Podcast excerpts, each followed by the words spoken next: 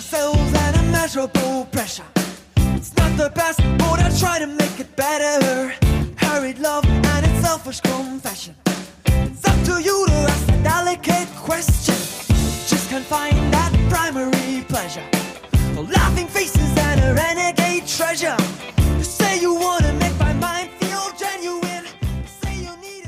Hallo und herzlich willkommen zur hundertsten Ausgabe des regulären Ringfuchs Podcasts. Ich bin der Marvin und wie immer an meiner Seite der wunderbare, der einzigartige, der Jesper. Hallo, schön, dass du da bist. Ja, es freut mich auch sehr. Gibt, glaube ich, kein äh, entschärfenderes Wort als der reguläre Ringfuchs-Podcast. Aber ich weiß ja, was du meinst. definitiv. So, jetzt haben wir eine normale Moderator-Ausgabe. Der, oder regu der, der regulärste Podcast der Welt. Der, Der so regulär- geil regulär. Durchreguliert hier auf jeden Fall. Ja. genau. Es ist einfach nur die beste Bezeichnung, die ich mir habe einfallen lassen in der Kürze der Zeit für unsere Folge, unsere klassische Ringfuchs-Folge. Und wir gucken ein wenig, ein bisschen darauf zurück, was uns natürlich zu dem gemacht hat, was wir heute irgendwie mit uns rumtragen, und zwar Wrestling-Fandom, insbesondere im Blick Europa. Und ich würde sagen, wir starten auch ein bisschen direkt rein. Ja, wir haben ein paar Stimmen, die solltet ihr oder die könntet ihr wahrscheinlich kennen schon aus der einen oder anderen Ausgabe, vielleicht aber ein paar neue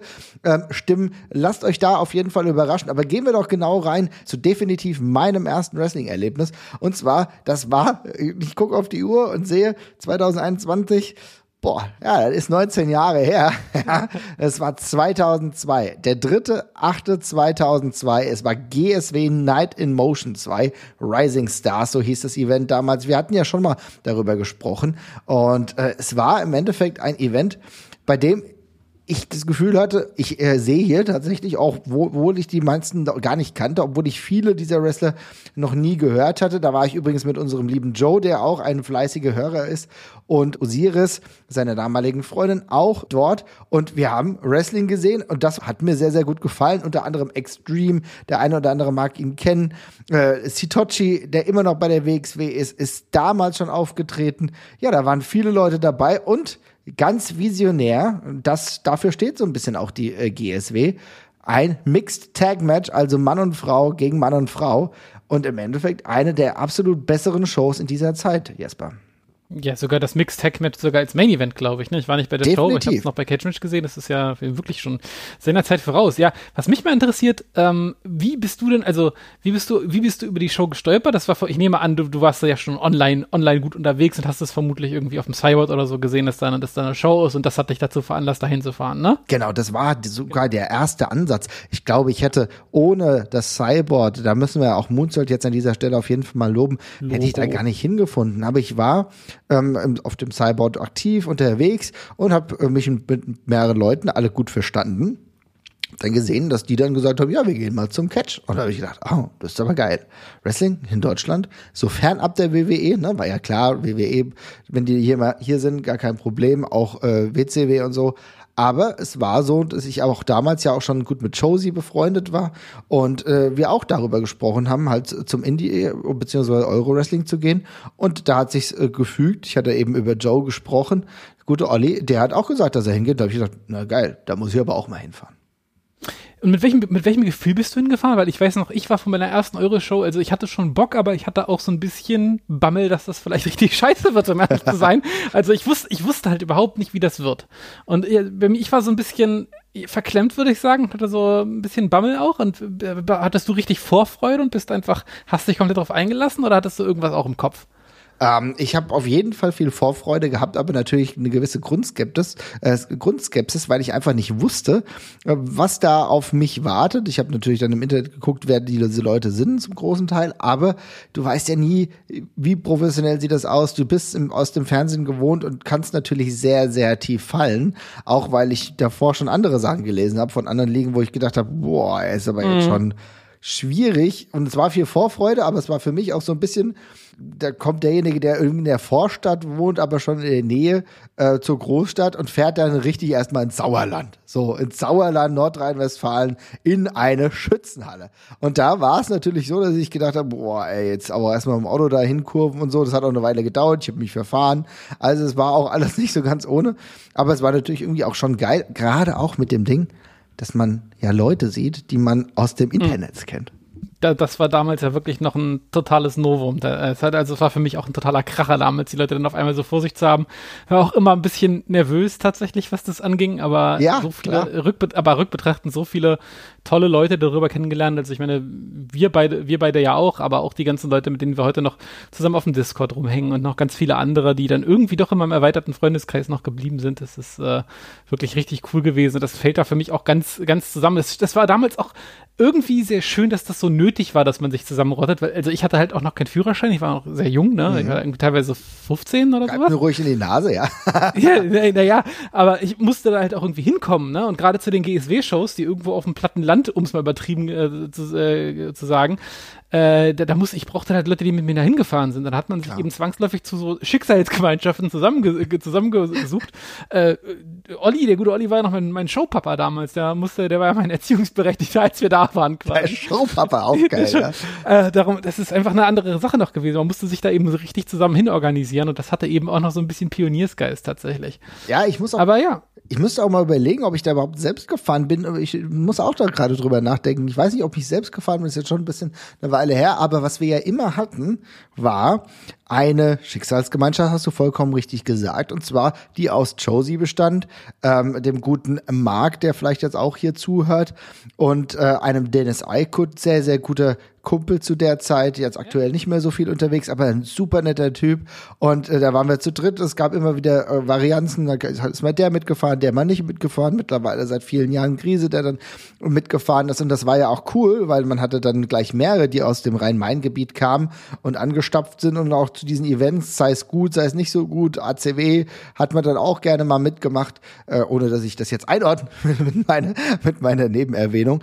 Aber das hat im Endeffekt dazu geführt, dass wir immer mehrere Leute waren und das war schon geil. Wir haben da richtig die Catchmobil-Tour draus gemacht. Ja, meistens, sehr oft bin ich mit meinem äh, damals Audi R3 dann auch gefahren und dann haben wir äh, oftmals äh, Falco haben wir ganz viel gehört. Das weiß ich noch. Da hat beispielsweise ähm, Josie immer auch für Musik gesorgt, haben wir dann auch immer so mitgesungen. Solch, also so, weißt du, so, so adoleszente äh, Dinge dann im Endeffekt, aber es war sehr cool und äh, diese Gemeinschaft hat sich da gegründet und wenn wir auch heute darüber noch mit diesen Leuten sprechen, merkst du, da ist noch viel da. Ja, das hat sich, das hat sich ein ganzes Stück durchgetragen, auf jeden Fall. Aber dann halten wir mal, äh, halten wir mal fest, du hast eigentlich eine doch ziemlich kompetente Show gleich am Anfang erwischt, ja. Also du bist auf einem, du bist nicht auf einem, auf einem schlechten Niveau eingestiegen, sondern Nee. bist damals, würde ich mal sagen, hast du eine der, der besseren Shows gesehen, die es so in Deutschland vermutlich gegeben hat. Und immer noch jetzt objektiv, aus heutiger Sicht natürlich kein, äh, da sind natürlich ein paar Leute auf der Karte, die den, äh, den Zahn der Zeit dann nicht ganz überstanden haben, aber Grüße an Thomas Blade und Mr. Jobberman. ja, aber, aber, aber fairerweise damals eben auch nicht negativ abgefallen sind. Ne? Also man muss das ja immer im, im Kontext betrachten. Und das ist eigentlich eine ganz gute Überleitung zu meiner Show. Äh, und das war tatsächlich, also der geneigte Hörer weiß ja, dass ich äh, ein, ein, ein Kind Hannovers bin, tatsächlich, ein Sohn Hannovers. Ähm, und da äh, bin ich ja auch quasi so ein bisschen in der Wrestling-Wiege erfreulicherweise geboren. Also selbst in den, in den, in den Dürrezeiten des Wrestlings in Deutschland war Hannover ja eigentlich immer doch eine ziemliche Bank mit der EWP und zeitweise auch mit der IWW, wo eigentlich immer ganz okaye Shows zumindest äh, stattgefunden haben. Das war natürlich von der Qualität her auch sehr wechselhaft, aber äh, irgendwie ist es immer gelaufen. Ähm, damals im offenen Kanal Hannover, also den offenen Kanal, äh, den gibt's ja, glaube ich, so ziemlich für jede Stadt. Das ist ja so ein bisschen äh, Hobby, Hobby für Hobby, Leute, die äh, Fernsehen aus Hobby machen. Da lief damals auch immer die IWW, die konnte man also im Stadtgebiet auch empfangen. Fand ich immer ganz furchtbar. Die Shows sahen ganz grauenvoll aus und der Kom Kommentator war mir auch immer sehr unangenehm. Äh, da, also da war ich kein Fan von. Aber irgendwann äh, habe ich dann eben auf dem Cyborg natürlich auch gesehen, dass, ist, dass die IWW ihre letzte Show veranstaltet. Und da haben dann, hat dann zum Beispiel auch der Olli gesagt, dass er da auch hingeht, der äh, Kollege Joe. Ähm, habe ich gedacht, okay, dann reißt du dich jetzt mal zusammen und gehst da auch hin in die äh, Sporthalle der Universität Hannover. Da hat es tatsächlich stattgefunden. Äh, du warst auch bei der Show, ne? Ich war auch bei der Show Du in der warst- warst Unisporthalle. In der Unisporthalle. Genau, mit der großartigen, äh, mit der, mit der großartigen Vorgeschichte, dass äh, die Show gerade losgehen sollte und der Hausmeister der, der Unisporthalle dann gesagt hat, ja Leute, ihr habt ja alle Straßenschuhe an, das gibt natürlich nicht, ne? Und wir uns dann allesamt Müll, Mülltüten an die Füße binden mussten, um damit also, äh, groß, großartig herausragend, wirklich. 150 Leute mit, mit, mit knallblauen Tüten an den Füßen. Ganz, ganz toll.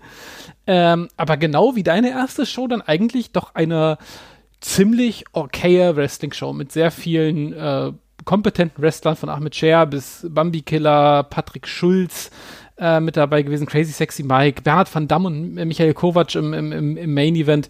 Ähm, und dann ja noch ein Barisch und dergleichen waren auch mit dabei. Also auch da echt viel Okayes auf der Card. War auch eine ganz okaye Show so. Und ich hatte damals, ich weiß noch ganz genau, dass ich so die erste Showhälfte dachte ich so, ah, so richtig geil ist es irgendwie nicht. Und irgendwann konnte ich mich aber so ein bisschen reinfallen lassen mhm. und hatte dann zum ersten Mal tatsächlich auch Spaß am Live-Wrestling einfach und konnte mich dann eben ja, einfach auch drin, also er konnte mich einfach fallen lassen da. Und das war da auch für mich der Grundstein, das nochmal weiter zu probieren, weil ich gemerkt habe, die Leute um mich herum, die da waren, die meinten alle, ja, das war jetzt ganz okay, aber das ist auf jeden Fall nicht das Beste, was man hier in Deutschland zu sehen bekommen kann. Da gibt's viel Cooleres noch. Ja. Und da dachte ich mir, okay, wenn das nur Mittelklasse ist, dann würde ich ja gerne mal den Rest sehen. Also für mich war das auch ein schöner Auftakt tatsächlich. Haben wir beide Einstieg. Gehabt. Guter Einstieg im Endeffekt. Ja, ich weiß noch, wir sind auch hingefahren. Ich war auch da, dass, ich, dass die Daten, ähm, an denen wir unsere erste Show besucht haben, sich ja irgendwie, die Zahlen bleiben gleich, sie verändern sich nur in der Reihenfolge. Also ich, ja. 3.8.2002 und du 8.2.2003. Ja, also auch, witzig, auch witzig, dass es so knapp auseinander ist, gemessen daran, dass man ja auch schon, du hättest ja auch schon eine ganze Weile länger zu Shows quasi gehen können. Mhm. Aber irgendwie hat es uns dann doch beide gleich, zeitgleich gekickt. Ich habe allerdings auch so ein bisschen im Gefühl gehabt, dass es damals so den ersten Boost auf dem Cyborg gab, was ja. die Euro-Shows anging. Das war auf einmal ein sehr aktiver Bereich, äh, auch nochmal angefeuert durch die WXW dann später auch, wo man dann gedacht hat, okay, da tut sich irgendwie gerade was, ne? Ja. Da, da passiert was und da will, da will man dabei sein. Auf jeden Fall, da willst du dabei sein und die Ligen haben wir dann auch entweder mit durch ihre Einzelvertreter oder selbst als Ligen auch gepostet, haben auch immer wieder ähm, die Cards dann dementsprechend äh, gepostet und auch die Ergebnisse. Insofern warst du so ein bisschen dadurch, will ich sagen, betreut, aber du hast auf jeden Fall gesehen, was da passiert. Und diese Show, äh, über die du sprichst, das war eine vollkommen okaye Show, natürlich mit ein paar Lowlights. Wir haben ja, glaube ich, schon in einer der früheren Folgen mal genauer darüber gesprochen. Aber es ist schon interessant, dass du zumindest im Main Event mit äh, Kovac, der ja selbst heute noch aktiv ist, und ein Van Damme echt gute Athleten hattest, die wirklich in ihrer Prime, also auch wenn Kovac das noch diese Prime noch lange, lange äh, auch danach hatte, aber das war schon irgendwie interessant. Aber natürlich ist auch genau diese gesprächswertige Situation, dass wir plötzlich irgendwelche Mülltüten auf unsere Schuhe auf, überziehen mussten und ehrlich gesagt die Ausleuchtung der Halle halt auch sehr turnhallenmäßig war. Ja, total. Ja. Und äh, dann hast du auch das Gefühl gehabt, ich habe diesen Wrestler aber vorhin schon mal gesehen. Jetzt hat er ein Facepaint an. Also gab ja so äh, ein, zwei Sachen, wo du gedacht hast, no, okay, also vielleicht hat ihnen da ein Wrestler gefehlt. Mhm. Ja. War auf jeden Fall eine schöne Sache. Und unser Einstieg, und äh, aber auch, das war ja nicht nur unser Einstieg, ich glaube, kurz danach kam auch Kultau schon, ne? Ich glaube, kurz danach kommt der Kollege Kultau auch und der hat uns ja auch was geschickt dann würde ich sagen, hören wir da doch mal rein. Lieber Herr Kultau, lieber Daniel Spoddan. Hallo liebe Ringfüchse und erstmal alles Gute zur hundertsten Folge. Äh, meine liebste Wrestling-Show, da habe ich direkt meine allererste Wrestling-Show ausgewählt und zwar war das die EWP Special Edition 2007 im, im Hangar Nummer 5 in Hannover. Ich, ich gehe mal kurz die Card durch. Doug Williams gegen Murat Bosporus, Erik Schwarz und Leon van Gasteren gegen Thunder und Wildcat Robbie Brookside. Ähm, Ecki Eckstein gegen Florian Jäger, Patrick Schulz gegen den Flatliner und Cannonball Grizzly gegen den damaligen TNA-Wrestler Hernandez. Und ich habe diese Show einfach ausgewählt, weil sie für so viele Sachen steht, ähm, die Euro-Wrestling Wrestling für mich so schön und besonders machen. Das ist erstmal so dieser, ja, hört sich vielleicht kitschig an, aber dieser Zauber, da in diese Halle zu kommen, dann steht da der Ring und ähm, dann sind da einfach die Wrestler. Und ich meine, das sind ja auch zum Beispiel Doug Williams gegen Murat Bosporus, was man jetzt von manchen Personen hält, kann ja jeder selbst entscheiden, aber sind ja im Ring einfach zwei total fähige Leute. Und ich erinnere mich auch gerne zum Beispiel an den ähm, Main Event zurück, was meiner Meinung nach echt ein tolles Match war. Und was ich daran so toll fand, war erstmal zwei Menschen da gegeneinander wresteln Regeln zu sehen, dann auch äh, so viele Möglichkeiten zu haben, da den Kampf nicht zu beeinflussen, aber sich so einzubringen, sei es durch, durch Chance, dass die Wrestler darauf reagieren. Das fand ich schon ähm, total toll und faszinierend. Und was halt auch total cool war, ähm, ich bin damals hier in Stadthagen in die S1 gestiegen, bin dann nach Hannover zum Hauptbahnhof gefahren. Ich war komplett alleine. Ich habe mich mit ähm, einem einzigen Kumpel damals von TNA-Fans verabredet, den ich da auch zum allerersten Mal getroffen habe. Dann sind wir zur Halle Halle. Und wir haben so viele Leute kennengelernt auf diesem Weg und auch so viele Leute, die heute noch zu meinen Freunden gehören. Und dadurch bin ich halt auch immer weiter in die Euro-Wrestling-Szene reingerutscht und habe einfach so, so viele tolle Leute kennengelernt. Und ähm, deswegen war diese Show äh, so ein Türöffner für mich ins Euro-Wrestling rein, hat schon so viele tolle Sachen ähm, vom Euro-Wrestling äh, aufgezeigt, die ich in der Zeit darauf in den nächsten Jahren ähm, total äh, lieben gelernt habe.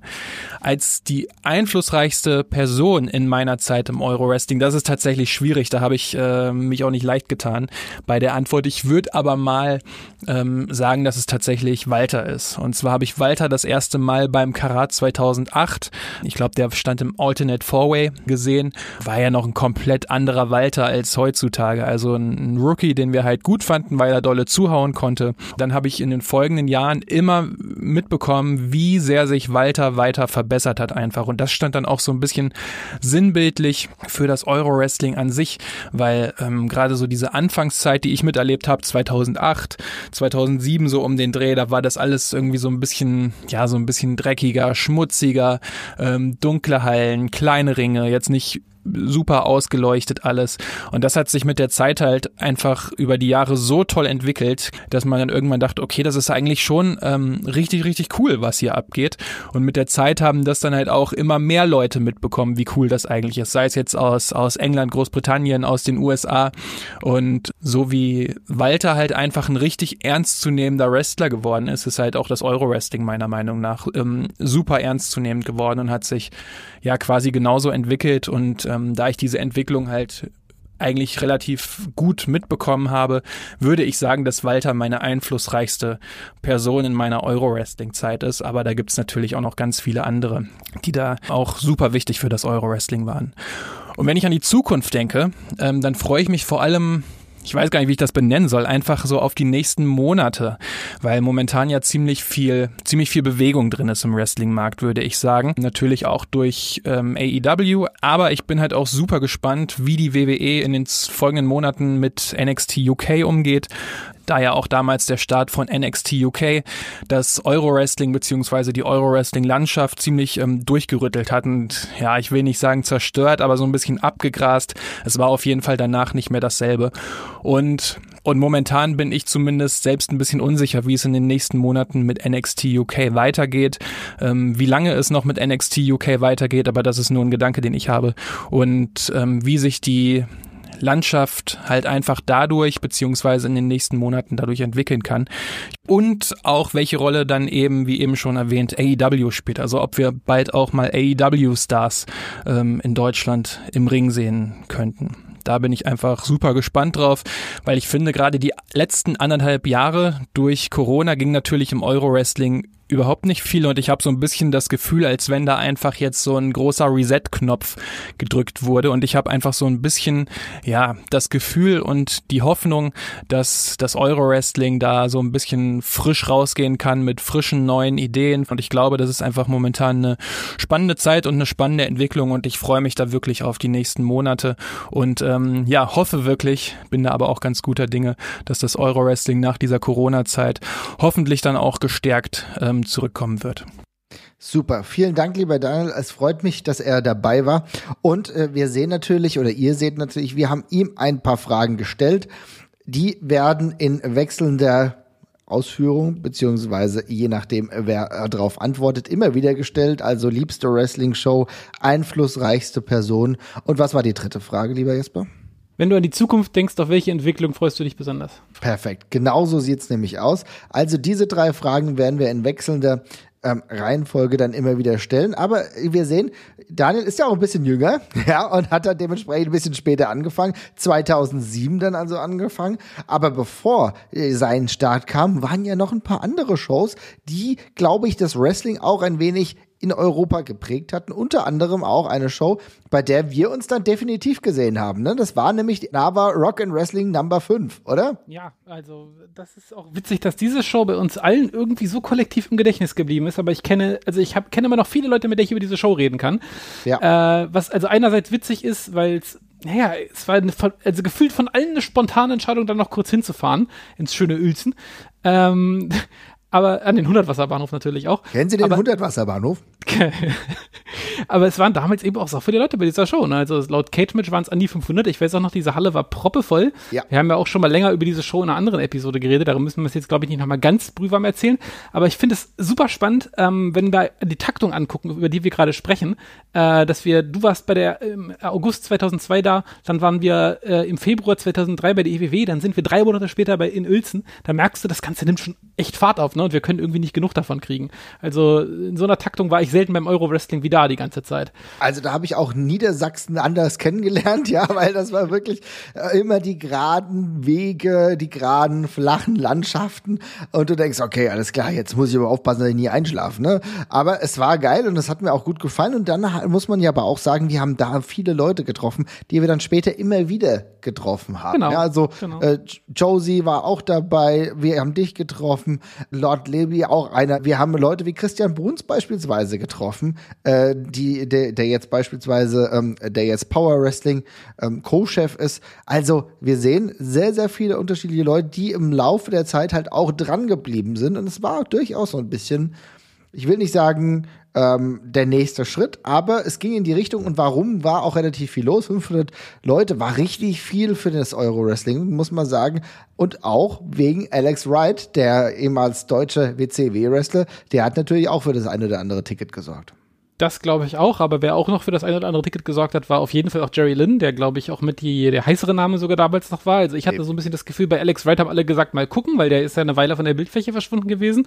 Jerry Lynn war aber wirklich noch ein heißes Eisen. Er hat auch das Match des Abends gehabt mit, mit Erik Schwarz damals. Äh, wirklich ein sehr cooles Match damals gewesen, weiß ich noch. Ähm, und diese Show hat mich so ein bisschen, also der Rest der Show war auch alles, war auch alles fein, da war nichts, da war nichts Schlechtes bei, da war auch ein paar richtig coole Matches bei. Ansonsten aber jetzt nicht riesig was Erwähnenswertes. Ich weiß aber vor allem noch, dass diese Show mich vom Live-Wrestling her so radikalisiert hat, weil äh, da gab Radikalisiert. ja, weil da gab's, ja, da gab's halt das, das Heavyweight-Title-Match zwischen Robbie Brookside und Martin Nolte, was der Co-Mainer war, weil im Main Event musste natürlich Alex Wright antreten. Äh, und da war es halt so, dass es der, dass der Face Martin Nolte beim, bei einem ge- gewissen Teil des Publikums, von dem wir auch Teil gewesen sind, absolut nicht gut angekommen ist. Nee. Äh, und wir deswegen Robbie Brookside mit angefeuert haben. Und da habe ich jetzt zum ersten Mal gemerkt, so, ach krass, ich kann beim Live-Wrestling einfach anfeuern, wen ich möchte. Und dann passiert da in der Halle auch trotzdem noch was. Die Wrestler reagieren da drauf und dann, dann, dann kann man da irgendwie so ein bisschen Einfluss drauf nehmen. Das ist ja geil. Also auch wenn bei der Show sonst jetzt, also es war eine Show auf hohem Niveau, aber sonst nicht so memorable. Aber der Moment, der hat sich bei mir total eingebrannt einfach. Auf jeden Fall. Das hat sich auch nicht nur bei dir angebrannt, bei mir genauso. Kennen Sie Martin Nolte? War dann ein geflügelter Spruch, den wir die ganze Zeit bei McDonalds oder Burger King die Verkäufer und Verkäuferinnen gefragt haben. Ja? Also auch dumme Kommentare, aber so ist es halt auch manchmal. Und dann haben wir in, äh, ja, nach fünf Monaten einen erneuten Sprung gemacht. Und zu welcher Show ist da einen nochmal Qualitäts Anstieg gab, das kann uns Josie sagen, denn der hat es als seine, der Alexander Simon, als seine liebste Show betitelt und warum und wieso das und welche das überhaupt ist, das sagt er jetzt. Hallo, liebe Ringfuchs-Hörer, mein Name ist Alex und die meisten kennen mich als Chosen One von Moonsault. Marvin hat mir drei Fragen zum Euro-Wrestling geschickt, die ich gerne beantworten möchte. Die erste Frage war, wenn ich mir eine Euro-Show aussuchen könnte, welche war deine liebste? Ich würde hier Impact, International Impact 1 wählen. Warum? Weil International Impact 1 ein Meilenstein war im Euro-Wrestling. Das Ganze war zum ersten Mal in einer großen, schönen Halle mit äh, Screens und hatte ein leichtes WWE-Feeling. Das war vorher meistens nicht so, denn meistens hatte man Turnhallen, Diskus oder ähnliches mit einer kleinen Zuschauerzahl und einem Ring in der Mitte. International Impact 1 war daher eine sehr, sehr wichtige Show für die Euro-Wrestling-Gemeinde und für mich selber auch, weil es zum ersten Mal mich an das erinnert hat, was ich früher im Fernsehen bei der WWF gesehen habe. Daher würde ich sagen, das war meine liebste Euro-Wrestling-Show und hatte auch den größten Einfluss auf mich. Die zweite Frage war, wenn du eine Person nennen müsstest, wer war für dich die einflussreichste in der Zeit im Euro-Wrestling? Hier würde ich Hate nennen. Hate war der Gründer der WXW, damals in Essen, und äh, hat Euro-Wrestling Anfang der 2000er veranstaltet. Und ich würde sagen, er hatte am meisten Einfluss auf mich, weil er einfach derjenige war, der viel versucht hat, viel ausprobiert hat, der viele äh, Träume hatte, die auch man als Fan hatte mit, mit Richtung Fly-Ins und verschiedenen Arten von Veranstaltungen. Und er hat sehr, sehr viel ausprobiert, was eine große Basis für vieles andere im Nachhinein gelegt hat. Man könnte natürlich auch Ingo Vollenberg nennen, aus den Gründen, die ich eben genannt hatte, der das so ein bisschen auf eine andere Ebene gehoben hat. Allerdings hat äh, die GSW auch nicht so oft veranstaltet wie die WXW. Deswegen würde ich hier Hate nennen, der hier einfach eine sehr, sehr große Basis für die Euro Wrestling Liga Gemeinde gelegt hat und auch für mich selber daher sehr, sehr einflussreich war, weil wir waren immerhin fast noch 18 Jahre jünger und sind als junge Fans äh, regelmäßig nach Essen gefahren und haben dort sehr, sehr viel Zeit auch mit den Wrestlern und mit Tate verbracht und hatten sehr, sehr viel Eindrücke auf einmal gewonnen. Bei der dritten Frage, wenn du an die Zukunft denkst, auf welche Entwicklung, sei es generell oder ein Wrestler, freust du dich besonders, ist äh, so ein bisschen schwierige Frage. Einerseits finde ich es interessant zu sagen, was passiert mit dem Euro-Wrestling nach der Pandemie, nach der Corona-Zeit? Ich habe hier das Gefühl, Euro-Wrestling muss sich wieder ein bisschen neu erfinden. Es ist ein bisschen zurückgeworfen worden. Es gibt scheinbar einige Ligen auch nicht mehr. Bei einigen Ligen hat man einfach eine Pause gemacht und macht so weiter. Äh, eine Liga wie WXW, die hauptsächlich vom Wrestling lebt, ähm, muss schauen, wie bekommen wir Geld und wie können wir etwas veranstalten unter den aktuellen Bedingungen. Daher würde ich sagen, es ist so ein bisschen eine zwiegespaltene Antwort, weil einerseits freue ich mich, dass man sich so ein bisschen neu erfinden muss und neue Ideen hat, aber bin auch ein wenig skeptisch, ob es alles so gelingt. Wenn ich einen Wrestler nennen müsste, würde ich zwei Wrestler nennen und das sind die Pretty Bastards mit Ahura, Prinz Ahura und Maggot die ich schon sehr, sehr lange hier in meiner Heimatregion bei der GHW verfolge und dessen Entwicklung kontinuierlich nach oben geht, auch wenn Hure aktuell suspendiert ist. Und es ist sehr schön, die beiden mittlerweile bei der WXW zu sehen und sie kommen auch dort gut an und ich denke, sie haben noch Potenzial für mehr. Und daher würde ich sagen, am meisten freue ich mich, wenn ich einen Wrestler nennen muss, auf über die Pretty Bastards. Das waren meine Antworten. Ich wünsche euch noch viel Spaß bei der 100. Folge von Ringfuchs und liebe Grüße an Marvin und an Jesper. Bis zum nächsten Mal. Ciao. Ja, wunderbar. Und er spricht natürlich über International Impact 1, eine wegweisende Show. Und auch wenn du auf die Karte guckst, musst du sagen, Alter, was ist denn da abgefeuert worden? 2003. The American Dragon steht im Opener gegen Ahmed Cher. The American Dragon, das ist Daniel Bryan beziehungsweise Bryan Danielson, der jetzt wieder bei All Elite Wrestling für Stürme sorgt, Begeisterungsstürme 2021. Ist krass, diese ganze Card Star gespickt, muss man sagen. Im Main Event AJ Styles gegen Michael Kovac ein sehr, sehr gutes Match. Kovac wirklich einer der absolut besten Euro-Wrestler. Irgendwo in dieser Card auch noch ein Tag Team Number One Contender Battle Royale. Und wer ist da? Ghetto Boy Andy von den Ghetto Boys. Ach, Jesper, wer ist das denn? Tja, der, der gute, der gute Ghetto Boy Andy, das ist der, das ist der absolute Andy tatsächlich noch mit, mit leicht anderem mit leicht anderem Einschlag damals noch, aber ja. Es ist schon gut, aber was äh, Josie halt auch sagt, ne? Also ähm, in Sachen einflussreichste Person, vollkommen cool und richtig, dass er Hate genommen hat, bei dem man ja sagen muss, er hat so viel gemacht, so viel ausprobiert, war so ähm, bemüht, ähm, halt auch Hardcore-Akzente zu setzen, viele Fly-Ins zu holen. Über ein paar Fly-Ins werden wir auch eigentlich gleich schon sprechen, ähm, wenn ich mir das genauer angucke, denn bei Fly-Ins in der WXW, dann müssen wir auch, glaube ich, diese Show nennen, die sehr markant und sehr eindrücklich war, wo wir auch beide zugegen waren. Und zwar war das When Hero Met Punk in Germany. Ja, also ich wollte noch ganz kurz, äh, bevor wir darauf kommen, noch ganz kurz einmal zu International Impact 1 sagen, Chile der Melissa war ja auch noch bei, äh, ja. dann haben wir auch noch Ares und, und Claudio mit auf der Karte zum Beispiel auch. Also das war wirklich, also ich weiß noch damals, als wir das gesehen haben, da gab es auch noch so ein paar Zweifel, ob diese Leute wirklich überhaupt alle kommen, weil das ist damals im Euro-Wrestling auch nicht so selten passiert, dass bei Leute angekündigt waren, die dann nicht aufgetaucht sind. Und dann hast du aber eben einfach drei der größten Indie-Stars, also mit, mit AJ Styles und, und Brian Danielson, zwei Riesenstars und dann mit Chile der Melissa, glaube ich, die gehypteste Frauenwrestlerin, die es damals gab, somit. Absolut irre. Und dann, du sprichst es an, äh, und das ist auch cool, dass Josie das gesagt hat, mit einmal mit Hate auf der einen Seite und Schock auf der anderen, weil wir kommen hier auf das Zwei-Schienen-Prinzip mit GSW und WXW, was die nächsten Jahre im Deutsch, Deutschland Wrestling bestimmt hat, tatsächlich. Es waren die zwei großen, äh, im, in Deutschland kann man schon sagen, nach dem Wegfall der CWA waren das die beiden großen, das war unsere WCW und äh, WWE könnte man fast sagen, ja. mit einem, mit einer GSW, die, wenn sie veranstaltet hat, in der Regel größere Crowds gezogen hat. 450 Leute äh, bei International Impact und gerade diese Super-Events wie International Impact, die haben auch in den Folgejahren äh, viele Leute angezogen. Aber kommen wir jetzt, wenn das okay ist für dich, zu Back to the Roots 3, When Hero Met Punk in Germany. Anfang 2004 und zwei absolute Topstars aus heutiger Sicht, würde ich behaupten. Und damals aber auch schon eine unfassbar heiß. Chris Hero und CM Punk einfach mal im Main Event 60 Minuten abgerissen. Und davor darf man auch nicht vergessen, immerhin Mike Quackenbush Chikara äh, Promoter gegen Johnny Storm in einem wunderbaren Light äh, Lightweight Title Match auch richtig gut. Du hast Double C gegen Ares gehabt. Also auch guck dir diese drei Matches eigentlich am, am Ende an. Da musst du ja sagen, okay, was geht denn hier ab? Selbst am Anfang Murat Ich wollte gerade sagen, ich wollte gerade sagen, ja, ja ich wollte gerade sagen, nicht nur die letzten drei Matches. Also ich finde, dass wenn man diese Card einguckt, das ist eine beeindruckende Card. Ähm, Gerade wenn man die WXW über die Jahre über das so davor be betrachtet und dann ist man bei der Card und natürlich ist das aus heutiger Sicht nicht jetzt irgendwie alles der absolute Ober Oberburner oder sonst irgendwas.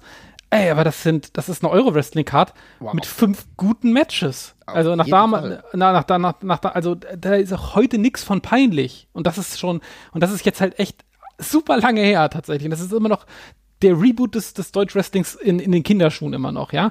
Und da hast du aber fünf gute Matches. Murat Bosporus gegen Steve Douglas war, weiß ich noch ganz genau, ein relativ simples Match nach damaligen Maßstäben. Aber das waren halt Steve Douglas Murat Bosporus. Die konnten beide gut wresteln. Beide sogar teilweise sehr gut wresteln. Dann kriegst du Alex Payne, der damals ein heißes Eisen war gegen Extreme, der äh, Highflyer Urgestein auf dem europäischen Markt war. Das war ein super cooles Match für alle vor Ort. Alex Payne war im Ring lustig. Danach kriegst du Claudio gegen Ares. Da ist auch nichts dran zu sagen. Du hast Quackenbush angesprochen auch ein gehypter Indie-Wrestler damals gewesen. Ja. Gegen Johnny Storm, der auch genau wie Extreme ein Pionier hier war. Ja, und im Main Event kriegst du eben zwei der heißesten Indie-Wrestler dann nochmal gegeneinander. Also das ist für damalige Verhältnisse eine krasse Card. Absurd, dass das vor 200 Leuten stattfindet, wenn man das, wenn man das heutzutage so sieht. Ne? Also da fragt man sich halt auch, wie konnte sich das irgendwie rechnen alles.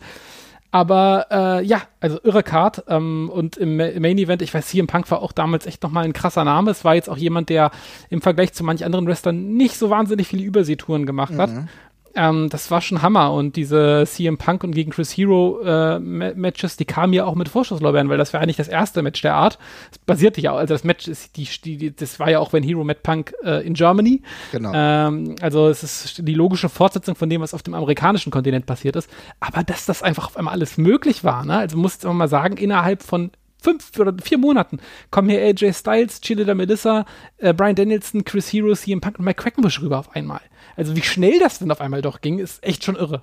Ich finde es absolut krass. Also ich muss sagen, es ist es ist kaum zu verstehen, in welcher Kürze das dann alles so gut auch funktioniert ja. hat. Und es zeigt natürlich aber auch, dass sehr viel investiert wurde. Dass Leute heiß waren und auch wenn sie nicht auf einem ganz hohen Niveau äh, in Sachen Zuschauerzahlen heiß waren, aber da ist was losgegangen. Und wir haben gemerkt, okay, wir müssen dabei bleiben und wir wollen dabei bleiben und wir wollen sehen, wie es weitergeht. Ja, du warst ja komplett versessen darauf zu sagen, okay, jetzt haben wir das gehabt, was kommt, was kommt nächsten Monat? Ja, okay, alles klar. Und was kommt nächsten Monat? Okay, dann kommt halt einfach Raven. Raven zur WXW. Und für mich als großer Raven-Fan, das hat man ja hier in diesem Podcast ja auch schon das ein oder andere Mal gemerkt, war das natürlich grandios, einen so arrivierten Wrestler, ehemaliger World Champion, äh, World Champion von ECW, ähm, ehemaliger Champion auch bei der WXW in der WWF auch mehrfach unterwegs gewesen, den einfach dann in Deutschland zu sehen. Jesper, war das für dich auch ähnlich irgendwie catchy?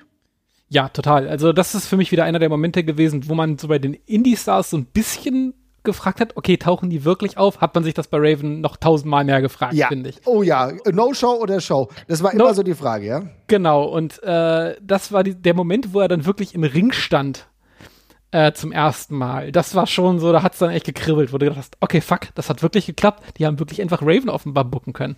Mhm, ist auch cool, dass wir die Show jetzt direkt nach der Back to the Roots besprechen, äh, nach der, nach der, äh, ja doch, nach der Back to the Roots besprechen, äh, weil ich finde es, im Vergleich ist die Show, wenn man das heutzutage die Karte liest, es liest sich wieder super rumpelig. Also da ist sehr viel komischer Kram drauf mit Salvatore Belomo gegen Dark Soul. Ja, und, äh, definitiv, äh, ja. Extreme, Extreme gegen Jesus war nach damal, von damaligen Maßstäben her aus ganz in Ordnung, aber jetzt auch nichts äh, Pralles und so, ne? Äh, und der Main Event war damals aus wrestlerischer Sicht, da haben, weiß ich auch schon, dass es damals schon einige Stimmen gab, die auch schon gesagt haben, so, naja, also es war cool, dass Raven da war. ähm, Das, und das, ist, das Match hat gemacht, was es, was es tun sollte, aber mehr war es halt auch nicht. Das war halt ein, ein Star, ein Star stell dich ein kurz, ne?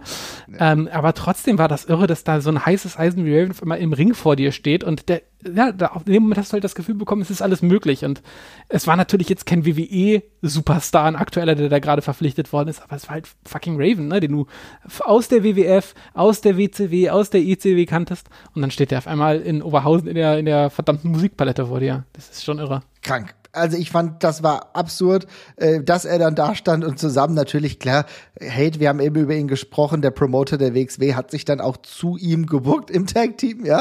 ja. Das war natürlich auch so ein bisschen sein Hero und das hat man dann gemacht, aber es ist natürlich auch cool. Hey, wer es bezahlt, der bestimmt, was für Musik gespielt wird. Ist so, ist so und auf der anderen Seite kann man ja auch sagen, wie cool es auch ist für Steve Douglas und Thumbtack Jack, die äh, Thumbtack Jack, der international dann auch wirklich noch für Aufsehen gesorgt hat mit seiner Hardcore äh, und und äh, Ultra-Violence-Karriere und Steve Douglas, der ein wichtiger Baustein für die WXW dann lange Jahre war.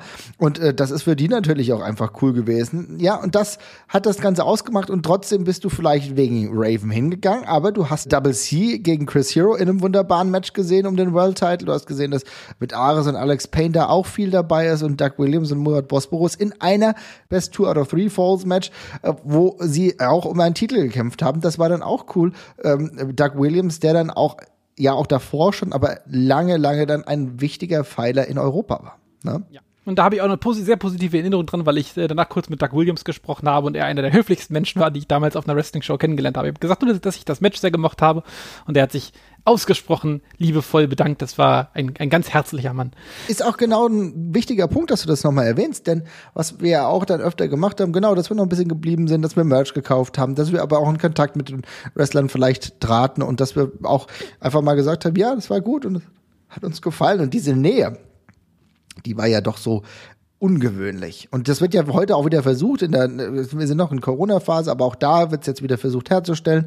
Das ist immer etwas ganz Besonderes, natürlich aber auch klar, man will äh, Merch verkaufen, dann ist es auch wichtig, dann vielleicht diesen Kontakt zu wahren, aber das ist, separiert auch diesen Sport immer noch öfter mal von anderen, wenn man Sport oder die Entertainment-Richtung manchmal von anderen. Ne?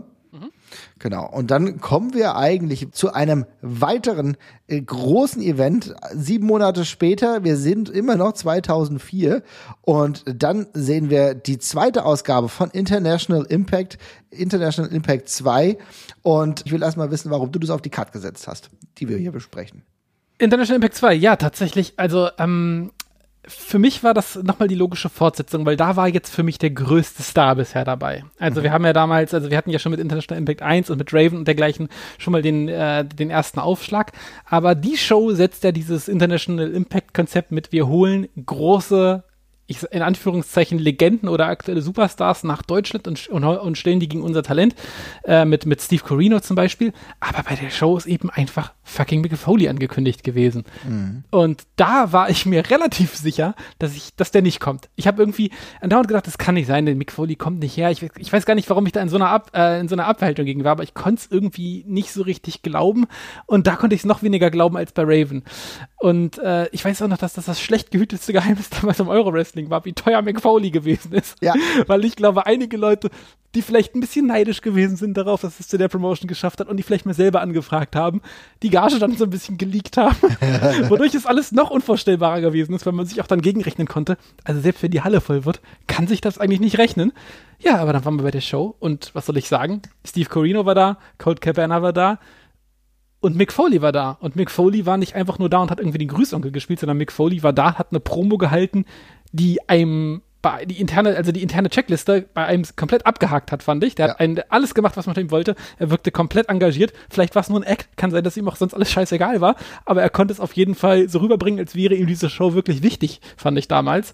Und es war für mich so ein Moment, wo ich gedacht habe, okay, krass, sogar Superstars können auf einmal augenscheinlich hier sein es war genau das, was du sagst. Ich war in awe, muss ich sagen, denn äh, Ja. ich habe hab nicht wirklich viele Wrestling-Bücher gelesen, aber seine Bücher waren die Wrestling-Bücher, die ich mir damals auch schon gekauft und konsumiert habe. Umso schöner, dass man dann auch die Möglichkeit hatte, in der ähm, Signierstunde dann auch anwesend zu sein, sich mal ein Autogramm. Ich habe wirklich, ich habe glaube ich nur vier Autogramme oder vier, fünf Autogramme von Promis oder so. Aber er ist einer von ganz wenigen. Und das, und das Lustige ist, die Hälfte der Autogramme, die ich geholt habe, habe ich bei einem International Impact geholt. Das zeigt auch, wie krass es war und wie sehr versessen natürlich auch die Promoter darauf waren, dass man äh, WWE-Talent bekommt, dass auch so die eigenen Träume erfüllt werden, aber auch um das Publikum anzusprechen und gleichzeitig auch vielleicht mit eigenen Sachen anzufixen. Du hast ja gesagt, du bekommst dann zusätzlich noch einen Steve Corino, der ein Indie-Held war, der ähm, der bei der bei ECW eine relevante und wichtige Rolle gespielt hat, der aber auch die GSW maßgeblich mitgeprägt hat. Und wie genau und was es alles mit der GSW auf sich hat, das kann uns jetzt mal Schock Ingo Vollenberg erzählen, der nämlich der Promoter der GSW war und den haben wir auch mal befragt. Und ich würde mal sagen, wir hören mal rein. Jawohl. Hier ist Ingo Vollenberg, langjähriger Promoter von German Stampede Wrestling. Wenn ich mir eine Veranstaltung aussuchen müsste, die für mich die allerwichtigste und die liebste war in den vielen Jahren, die ich das deutsche Wrestling verfolgt habe, dann wäre das wohl eine der International Impact Veranstaltungen. Äh, ganz persönlich fand ich International Impact Nummer drei wirklich toll, weil mein absoluter Lieblingswrestler aller Zeiten, Bret Hart, dort war als großer Main Event Star und Commissioner. Und äh, Brett hat damals seinen ersten Sharpshooter gezeigt, äh, nachdem er seinen Schlaganfall hatte, nachdem er aus dem Wrestling-Business wieder draußen war. Und das in einem klasse Main-Event zwischen Steve Corino und Joey Legend. Und das war wirklich ein ganz, ganz toller, riesengroßer Augenblick. Dann hat mir International Impact 5 vielleicht genauso gut gefallen, äh, denn da waren wir wirklich in einer prall gefüllten Halle in Gießen, in der Messehalle in Gießen. Und im Main Event stand Michael Kovac dem Fallen Angel Christopher Daniels gegenüber. Und das war ein Match, was wir ganz, ganz lange in the making hatten. Da haben wir lang drauf hingefiebert. Und ich finde, das Match hat gehalten, was es versprochen hat. Es gab aber auch ganz viele andere Konstellationen. Es war eine sehr, sehr vielseitige Card. Zum Beispiel auch ein tolles Highlight, äh, Steve Douglas im Shawn Michaels äh, Outfit gegen den ehemaligen Rocker Marty Jannetty. Da erinnere ich mich wirklich gerne dran. Also an dem Abend gab es richtig, richtig viele Highlights. Natürlich auch eins war Christian Cage, der gegen Joey Legend, seinen guten Freund aus Kanada, in den Ring gestiegen ist, nach vielen Jahren in Deutschland. Wenn ich eine Person nennen müsste, die für mich am einflussreichsten in meiner Euro-Wrestling-Zeit gewesen ist, dann wäre das wahrscheinlich Chris Hero, der zu einigen Trainingscamps nach Deutschland gekommen ist damals und mit mir in einer Zeit über Wrestling viel geredet hat, ähm, in der ich selber sehr aufgesogen habe und noch nicht viel wusste, was hinter den Kulissen so passiert ist und äh, was im Ring passieren sollte, wie Wrestling-Psychologie genau aussieht. Also Chris Hero hat mir viel von den Grundschritten wirklich beigebracht. Ähm, zweiter Mann, der mir unglaublich viel beigebracht hat, war Steve Corino, der auch viele Trainingsseminare gegeben hat und äh, sich wirklich viel auf Wrestling-Theorie, auf Psychologie fokussiert hat und äh, dessen Matches ich auch wirklich zu schätzen weiß. Äh, die dritte Person wäre Sweet Soraya, äh, vor der ich unglaublich viel Respekt habe und die bei der German Wrestling Federation in Berlin war, mit der ich äh, zusammenarbeiten durfte und äh, die mich ein bisschen wieder daran erinnert hat, wie deutsches Wrestling mal aussah und dass deutsches Wrestling eine Identität für sich hatte und nicht eine Kopie von US Independent Wrestling war. Und äh, ich hatte eine Konversation mit Sweet Soraya, äh, die mir sehr viel bedeutet hat und mich sehr beeinflusst hat wenn ich an die Zukunft des Wrestlings denke, dann hoffe ich einfach, dass der Markt wieder ein bisschen vielseitiger wird, dass das absolute WWE-Monopol ein bisschen aufgelockert wird. Und ich hoffe, dass charismatische neue Gesichter wieder hochkommen, dass äh, Wrestler wieder hochkommen, die das Ganze ernst nehmen, die ihre Bookings ernst nehmen, die da sind, wenn sie gebraucht werden, die über viele Jahre ähm, im Ring abliefern. Mm, ich sehe da hier und dort ein paar Lücken und äh, hoffe, dass die wieder geschlossen werden. Äh, es gibt natürlich äh, eine Menge tolle Talente in Deutschland oder in Europa generell. Und ich hoffe einfach, dass es Promotions gibt, die wissen, wie man sie einsetzt und äh, dass die Wrestler auch wissen, was sie daran haben und ähm, ja, sich entsprechend ins Zeug legen und natürlich auch einfach, dass es Zuschauer für unseren Sport, für unsere Leidenschaft, für diese Unterhaltungsform gibt. Denn Wrestling ist etwas ganz Tolles, was es in dieser Art nirgendwo sonst auf der Welt gibt. Und es wäre einfach schade, wenn eine große, große, langjährige Wrestling-Kultur mit der Zeit immer kleiner werden würde in Deutschland. Das würde mich sehr traurig machen. Deswegen hoffe ich einfach, dass deutsches Wrestling weiterhin bunt bleibt und dass international das Wrestling sich immer wieder neu empfindet und immer wieder neu begeistern kann. Ja, lieber Ingo, vielen, vielen Dank, dass du uns das eingesprochen hast. Es freut uns sehr und man merkt, äh, welches Wrestling-Wissen er auch einfach hat, über all die Jahre dabei gewesen mit der GSW, ähm, das europäische, das deutsche Wrestling maßgeblich geprägt. Ich kann ehrlich gesagt auch aus Fanperspektive immer nur meinen Hut davor ziehen, was er alles erreicht hat mit seinen Kollegen und Kolleginnen zusammen. Und er spricht ja auch viele gute Events an. Und selbst bei äh, International Impact 5, da denke ich beispielsweise auch an Steve Douglas versus Marty Jannetty. Und äh, Steve Douglas war, hatte ja auch einen Partner an seiner Seite, hat unter anderem eine Partnerin mit Shadow, aber auch einen, den ich gar nicht ähm, oft genug nennen kann. Und das will ich auch noch mal ganz kurz erwähnen. Und zwar natürlich auch ein Partner von Ingo, Steve the Chief, einer der besten Heel-Manager im deutschen Wrestling, fand ich damals richtig gut. 850 Leute waren bei International Impact dabei. Ich glaube auch für dich viele Erinnerungen, Jesper, ne? Ja, super viele Erinnerungen. Also es war auch gerade nochmal eine schöne Tour durch die, durch die ganzen anderen Folgenshows noch. Da war ich gar nicht mehr bei jeder dabei, aber das ist schon witzig, wenn man sich da jetzt heute nochmal anguckt, äh, wer da alles so mit am Start gewesen ist und wie sich das auch entwickelt hat. Ich meine, in der Zwischenzeit liegt dann halt irgendwie diese volle Halle mit über 800 Leuten, was also nach damaligen Maßstäben kompletter Wahnsinn tatsächlich gewesen ist, ne? Mhm. Äh, und auch nochmal einen wichtigen Grundstein dafür gelegt hat. Also es ist einfach echt spannend zu sehen, wie wir, wir haben ja jetzt exemplarisch International Impact 2 rausgewählt hierfür und 1, aber dieser, dieser, dieser ein oder zwei Jahres-Stretch, wie viel da passiert ist. Vieles davon vermutlich auch nicht unbedingt vernünftig, sage ich jetzt mal. Ja. Äh, aber es ist trotzdem, hat einem ein Gefühl von Größe vermittelt damals, die total irre war. Äh, und damals hat man eben wirklich das Gefühl gehabt, dass äh, alles an der Stelle jetzt möglich sei. Und ich glaube, diesen diese Experimentierfreude und auch, dass man teilweise unvernünftige Sachen gemacht hat, wo man sich bestimmt auch mal finanziell ganz gewaltig verhoben hat in vielen Bereichen, waren trotzdem für die Szene total wichtiger Input. Und ich meine, nur durch Experimentierfreude kommt auch sowas wie mit Chris Hero zustande. Das hat Ingo ja gerade gesagt, der dann so ein heftiger Einfluss gewesen ist. Und ich glaube nicht, dass jede von den Investitionen sich quasi selber finanziert hat, auch nur.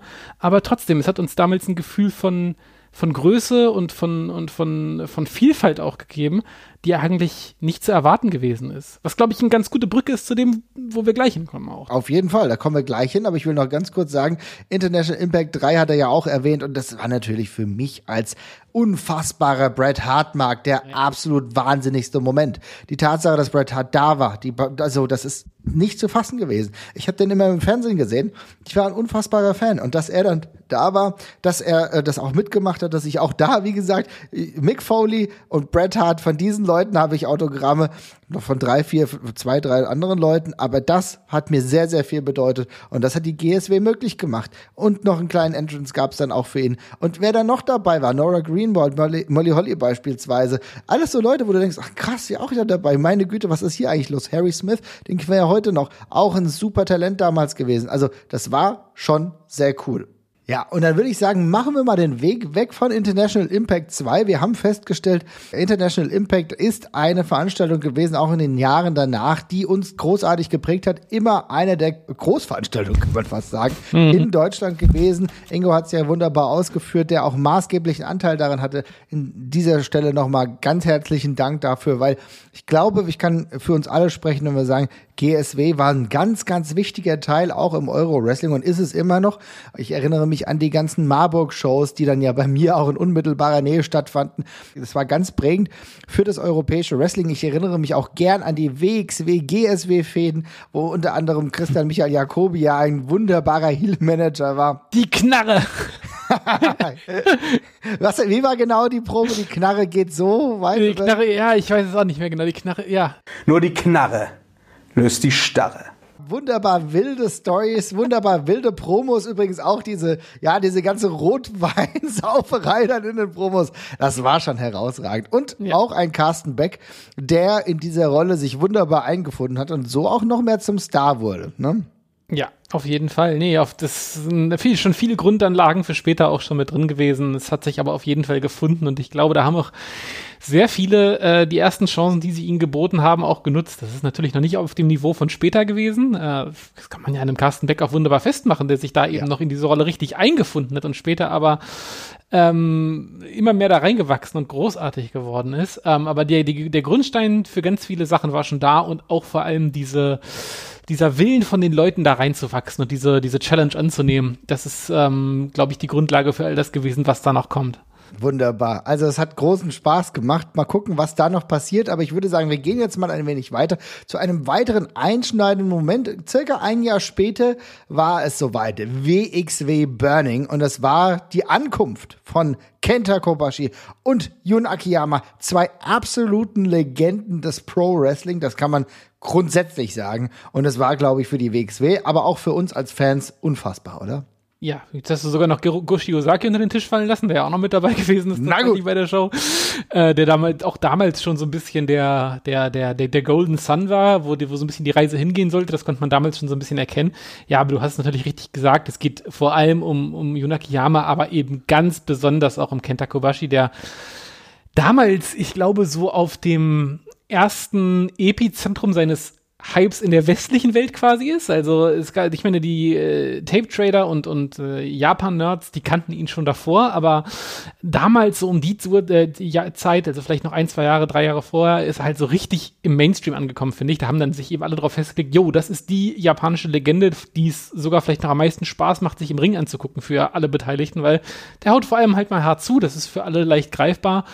Ähm, absolute Größe seines Sports und völlig unvorstellbar, noch kurze Zeit davor, dass ausgerechnet dieser Typ im Turok in Essen irgendwie auftreten wird. Und äh, ja, was wir schon, schon vorhin besprochen hatten mit Raven und dergleichen, dass der vielleicht mal auftreten konnte. Bei Raven hast du halt irgendwie so, also ja, das war total irreal, aber du hast halt auch gedacht, okay, der ist ein Free Agent, der ist gerade nirgendwo groß unter Vertrag. Das war, hat im, im Nachhinein schon irgendwie Sinn gemacht. Kenta Kobashi war damals bei Noah und der war nicht irgendwie irgendjemand bei Noah, sondern eben einer der Stars davon. Äh, und Noah war der angesagte Indie-Japan-Shit gerade und dann steht er da auf einmal wirklich im Ring. Und das war ein unglaublich irrealer Moment für mich und ich war damals gar nicht mal der größte Puro-Fan. Da gab es, glaube ich, einige, denen das Herz noch ein bisschen mehr in die Hose gerutscht ist, wie unserem Kollegen, äh, Kollegen Stricker beispielsweise. Ähm, aber als die Musik da er erklungen ist und man da, und der kam dann da wirklich raus, das war für mich ein unfassbarer Moment. Unglaublich und wirklich auch geiler, cooler Main Event. Da waren ja Tag zwei des Burning ähm, äh, da und dann gegen Ares gerestelt. Auch äh, wieder ein guter Spot für Ares, um zu zeigen, was er kann. Gegen Kenta Kobashi richtig gut. Jun Akiyama hat es dann ein bisschen merkwürdiger getroffen. Musste mit Tankwa ran. auch äh, fetten Respekt an Tankwa, der heute noch Trainer ist, der heute noch Wrestler ist. Zusammen gegen den High Class Catch Club auch eine gute Paarung. Baron von Hagen war ja für uns das Äquivalent, sage ich mal, ja, zu dem typischen Puro-Catcher.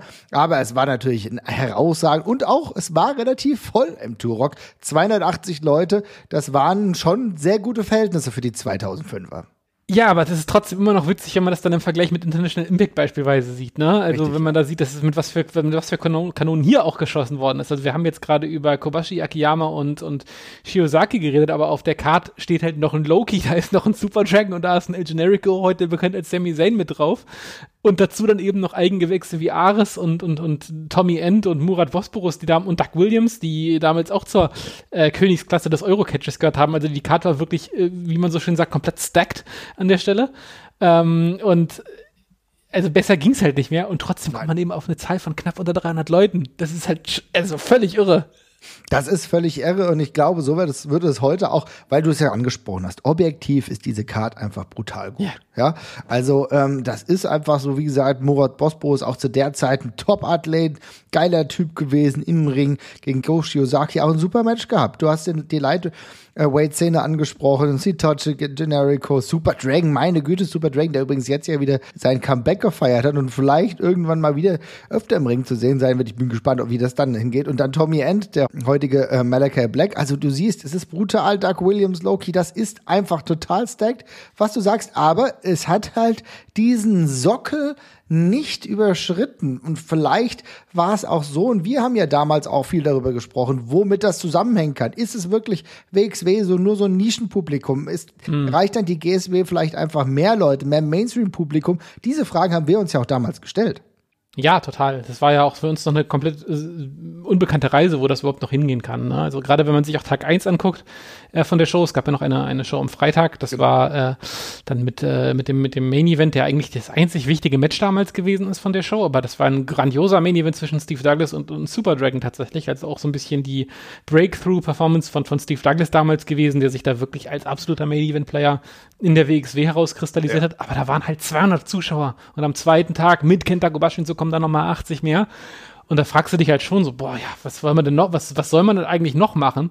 Äh, es ist im Endeffekt das richtig gewesen, was die gemacht haben, nämlich einfach Kontinuität reinzubringen und die wachsen zu lassen. Aber nach damaligem Zeitpunkt, da wussten wir überhaupt nicht, wo diese, wo diese Decke ist, ne? Und inwiefern das noch hochskalieren kann. Es ist ja auch noch deutlich schwieriger gewesen, damals zu sagen, wie groß ist denn so eine Bubble an Puro-Fans in Deutschland überhaupt so, ne? Klar, da konntest du dich mal, kannst du auf dem Cyborg und sowas mal nachlesen, aber heutzutage mal irgendwie eine offene Diskussion auf Twitter zu gucken und mal gucken, wie viele Leute sind da aus Deutschland bei oder auf Facebook oder sonst irgendwas, das gab es eben damals in dem Maße noch nicht und da hat man, glaube ich, echt sehr viel im Trüben gefischt einfach. Aber auch das sind Grundsteine dafür gewesen, um das auszulosen und um das weiter zu intensivieren. Ja, genau. Das war aber auch ganz gut. Ich meine, du hast ja vollkommen richtig gesagt. Wir haben uns ausgetauscht, sage ich mal, auf dem Cyborg und wussten, okay, da gibt's den und den. Ja. aber so eine wirkliche Masse und bewegt diese ganzen Leute, die das potenziell interessant finden, halt trotzdem auch mal nach Essen. Das ist ja auch noch mal was anderes. Ne? Ja, genau. Und du musstest ja potenziell dann auch immer auch ähm, Fans und Freunde des Ganzen außerhalb Deutschlands ansprechen. Und da hast du bestimmt auch so ein paar hinbekommen. Die wirklich großen Wanderungen haben wir dann später gesehen, aber das hängt dann auch mit etwas anderem zusammen, über das wir auf jeden Fall auch gleich noch sprechen. Aber es war auf jeden Fall so, eine, eine große Angelegenheit und ein, mit einer großen Angelegenheit ging es dann weiter und zwar eigentlich nur ein paar Monate später. Aber es war, ich würde sagen, einer der monumentalsten und einschneidendsten Erlebnisse im deutschen Wrestling und zwar haben wir endlich wieder ein Turnier gehabt. Und Jesper, ich erinnere mich, an äh, viele Gespräche, die ich mit unserem guten Freund Alex geführt habe, da, da weiß ich noch, da haben wir auch gesagt, irgendwie brauchen wir mal wieder so einen Turniermodus. Wir bräuchten mal wieder so etwas, was für mehrere Tage hinweg geht. Das ist ja auch so ein bisschen europäischer Modus immer mal wieder gewesen, dass es auf ein Ziel hinaus geht. Und es war dann wirklich so, dass die WXW gesagt hat, okay, wisst ihr was, liebe Leute, wir machen das 16 Karat Gold Tournament. Und das, die Ankündigung allein über mehrere Tage ein Turnier zu machen, war herausragend. Wenn wir aber jetzt mal ehrlich sind, am ersten Tag 2006 haben wir uns da eingefunden und haben dann gesehen, okay, ich fand's cool. 109 andere Leute offenbar auch. Aber so wirklich Also das hat mich jetzt auch nochmal getroffen äh, wie der Blitz. Also ich war mir schon bewusst, dass das erste ähm, Karat vor allem in der in der Rückschau extrem wichtig gewesen ist. Ja? Das war das das wusste ich schon. Ich wusste, dass das äh, nicht damals als äh, als großer Magnet schon funktioniert hat. Aber als ich danach gezählt habe, dass da an drei Tagen insgesamt knapp 400 Zuschauer gewesen sind, fand ich das schon relativ heftig, wenn man das, wenn man das so, wenn man das so zurückverfolgt, ne? Ja. Und an Tag 1 sind es halt 110 für ein Turnier mit, also mit einer Karte, mit wo so viele Leute draufstehen. Das ist halt echt schon absolut irre, ne? Also, Und so viele spannende Leute auch. Lass uns mal ganz kurz einen Blick da reinwerfen. 2006, übrigens auch im Januar. Wir haben ja heute eigentlich eher so März, April in der Regel, dass wir das Karat sehen. Das war diesmal im Januar. Und da haben wir gesehen, okay, es gab aber trotzdem ähm, interessante Charaktere. Rocky Romero beispielsweise. Wir haben eben über Murat Bosporus gesprochen. Klar, Homegrown Talent. Hate hat sich auch reingewurschtelt gegen Polak damals. Aber auch klar, jemand, der in, zu der Zeit immer noch so ein bisschen wegs wie Regular war, mit allen Rotten, aber angekündigt war am Start. Ähm, Tommy Ant gegen Bad Bones, auch klar. Für, für Ares, der die Niederlage eingesteckt hat, damals gegen Ian Rotten, auch nicht ganz so easy. Dann Steve Douglas äh, gegen Steven Allison. Doug Williams gegen Bernhard Van Damme und Bernhard Van Damme war tatsächlich äh, eine, ich will nicht sagen Überraschung, war ja immer noch ein richtig großer Euroname, aber halt auch jemand, der aus der früheren CWA-Zeit ja noch ja. kam.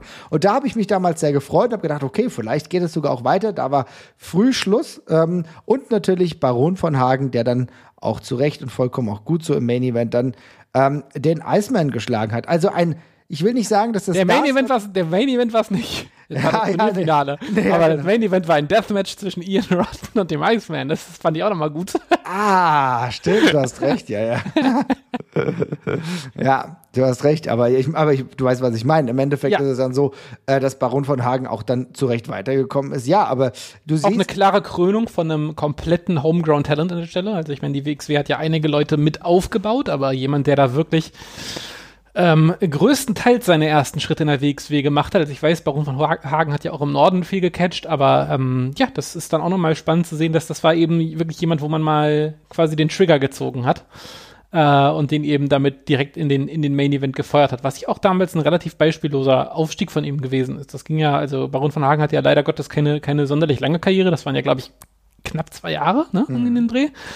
Und äh, er ist ja wirklich in der kürzester Zeit von, als von, äh, also von, von dem Rookie-Status in der WXW äh, nach oben gekommen. Also er ist ja durch den High-Class Clutch Club, was ja fast seine erste, ich glaube fast sein erstes, sein erstes Gimmick gewesen ist, mehr oder weniger. Ich glaube, mhm. er hatte da irgendwie ein, zwei Dark-Matches, habe ich noch gesehen. Und danach ging er, ging er ja schon steil und dann war eben das, das Karat das erste. Äh, quasi seine, seine Krönung an der Stelle. Seine Krönung vollkommen zu Recht. Und du sagst es auch in einem wunderbaren Match gegen Murat Bosporus am letzten Tag. Immer noch in Rückbetrachtung, was du eben gesagt hast, ein bisschen äh, verwunderlich, dass dann Iron Rotten und Iceman äh, den, ähm, den Abend dann beendet haben. Da muss ich auch sagen, es würde heute so nicht mehr stattfinden. Dann ist das Turnierfinale ganz klar auf der Nummer eins und da gibt's nichts anderes. Aber auch da 2006 durchaus ein bisschen innovativ gewesen. Die WXW, äh, der äh, World Title wurde ja von Ares verteidigt gegen Mickey Knuckles, eine Frau, auch kein Problem Problem gewesen, die ja eh immer zwischen den Welten ähm, geschwebt mhm. hat. Also da wurde schon viel probiert. Und ich würde sagen, dass der dritte Tag auch echt einer war, der uns kollektiv gut gefallen hat. Ja, also das hing vielleicht wirklich auch an der Krönung von äh, Baron von Hagen, aber allein dieses Gimmick mal zu haben, jemanden zu haben, der ja mit seiner pu mit seiner mit seiner Hand, mit seiner puren Hand Leute schlechten kann, ja, das war schon richtig gut. Ja, ja, auf jeden Fall. Äh, apropos einige Sachen, die man heute vielleicht nicht mehr so machen würde, ist mir beim Lesen der Card auch aufgefallen. An Tag zwei das World Title Match als Co-Main-Event vor irgendeinem Quarterfinal-Match war auch nochmal ja. spannend. Ja. Wo man auch so denkt, ja, da hat man ein bisschen was bezüglich Dramaturgie gelernt im Laufe der Jahre, wie man das vielleicht besser machen kann. Aber ja, ich glaube, in ganz vieler Hinsicht ein total spannender Lerneffekt, vermutlich auch organisatorisch ein absoluter Albtraum nach damaligen Gesichts, äh, Gesichtspunkten. Also heute bestimmt immer noch, aber damals vermutlich völlig ohne Struktur sowas aufgezogen. Aber ja, ist die Grundlage für das wichtigste Catch-Festival in Europa halt gewesen auf die nächsten 15 Jahre auf jeden Fall mal. Ja, und das ist ja genau der Punkt, denn am Ende kann man ja immer viel darüber reden, aber es war dann schon so, dass uns allen ähm, das sehr viel Freude dann doch gemacht hat und auch Hunger auf mehr gemacht hat und jeder dann auch äh, geil darauf war, dann im nächsten Jahr wieder sowas zu erleben. Und dann hast du es halt eigentlich schon in einer viel professionellen Art und Weise ja. gehabt. Äh, man darf sowieso eigentlich nicht vergessen, dass, glaube ich, 2007 ein richtig gutes Jahr für die WXW war.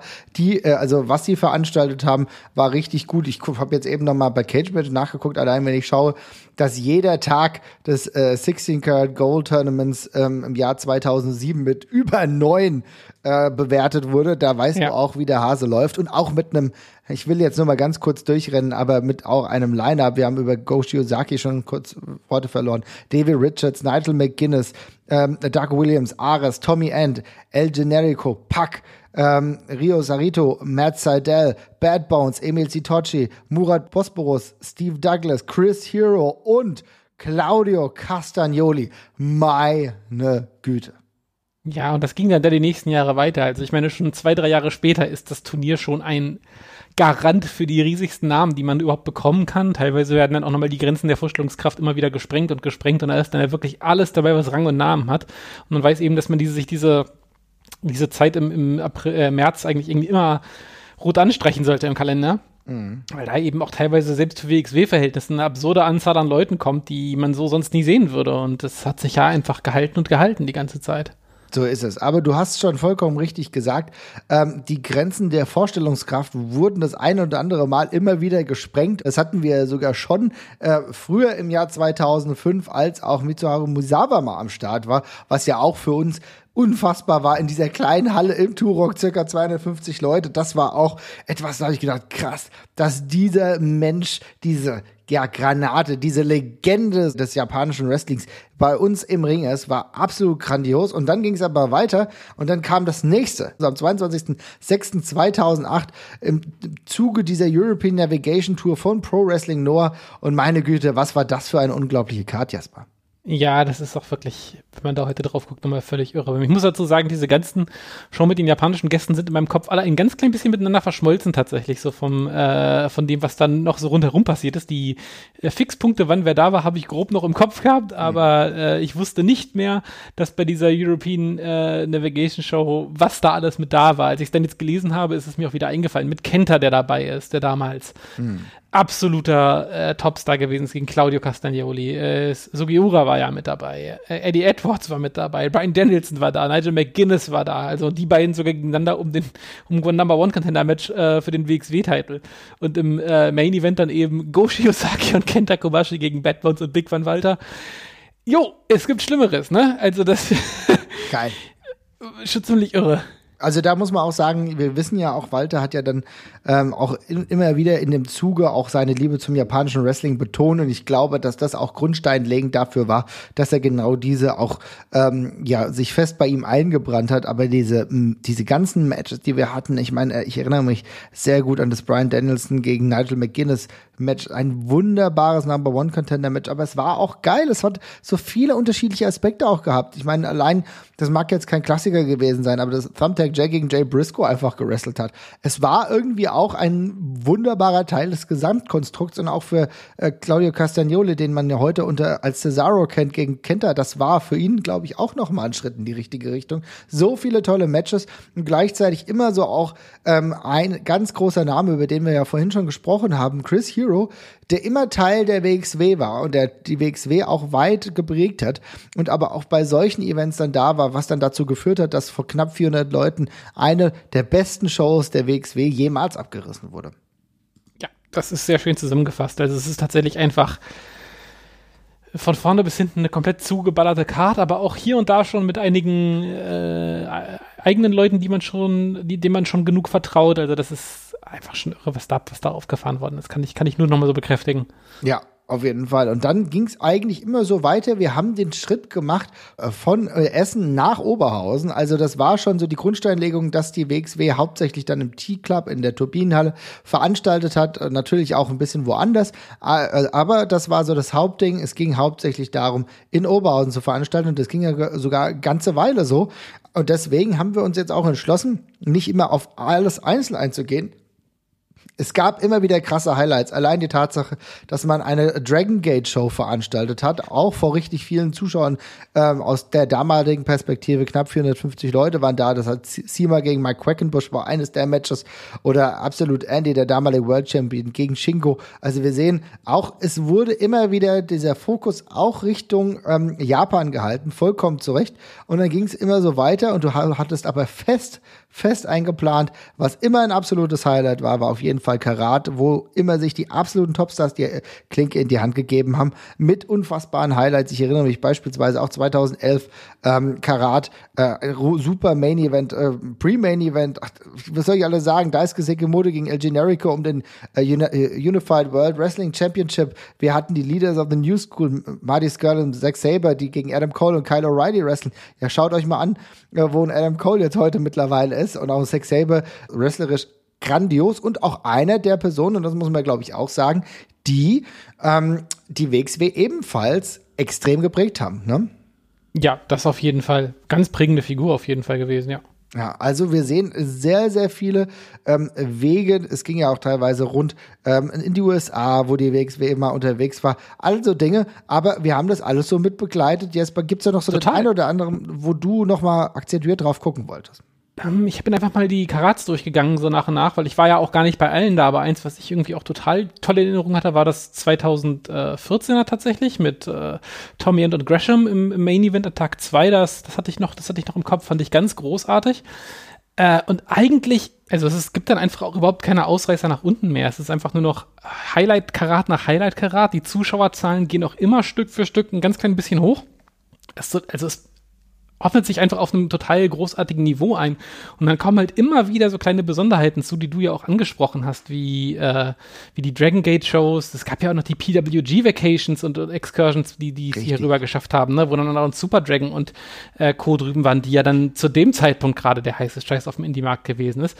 Also jetzt keine so krassen monumentalen Sachen mehr, aber einfach immer wieder so die Unterstreichung, es kann hier alles passieren, es kommen ja total spannende Sachen, äh, bleibt einfach am Ball und dann bringen wir euch den coolen Kram rüber. Und der Rest hat sich, beim Rest hat sich das Grundniveau einfach immer Stück für Stück äh, nach oben verschoben, würde ich sagen. Also ich weiß gar nicht, ob die WXW-Verantwortlichen äh, das heutzutage so sehen würden. Es gibt bestimmt auch Momente, wo sie gesagt haben, okay, da haben wir einfach viel zu viel gewollt und auch Mist gebaut tatsächlich. Mhm. Aber so als, als aus der Fansicht war das damals so, dass es einfach immer alles gewachsen und größer geworden ist. Und du hattest eben einfach diesen einen Event im Jahr, wo du halt wusstest, da geht's halt einfach krass runter. Kannst du, kannst du dir fest einplanen, da musst du gar nicht drüber nachdenken, da fährst du hin und wirst eine geile Zeit haben. Auf jeden Fall, ja, du sprichst es an. Es gab immer wieder Partnerschaften.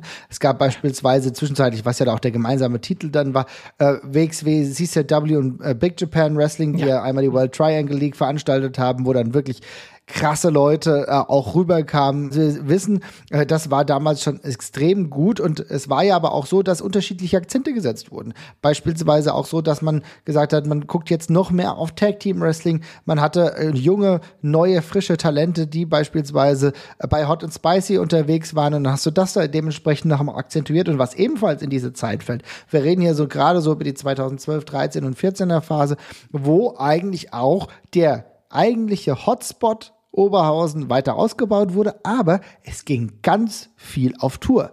In Weihe, in Wickete, was weiß ich, in Mülheim, in Hamburg warst du. Und Hamburg war ja, wurde dann zu einem absoluten heißen Place für die WXW, wo man heute immer noch gerne hinfährt und weiß, die Shows dort sind immer wild, die haben immer eine eigene Crowd. Und das war ja auch ein weiterer Schritt zur Expansion der WXW, dass man gesagt hat, man verlässt Nordrhein-Westfalen nicht ständig, aber man geht auch dorthin, man geht in den Osten Deutschlands, man ist in Dresden und so weiter und so fort und erschließt sich damit eigentlich mehr oder weniger das Bundesgebiet und das hat dazu geführt, dass es bestimmt auch einige Talente gab, die zum ersten Mal in Berührung mit der WXW kamen und die uns dann auch weiter in diesem Programm bereichert haben, kann man.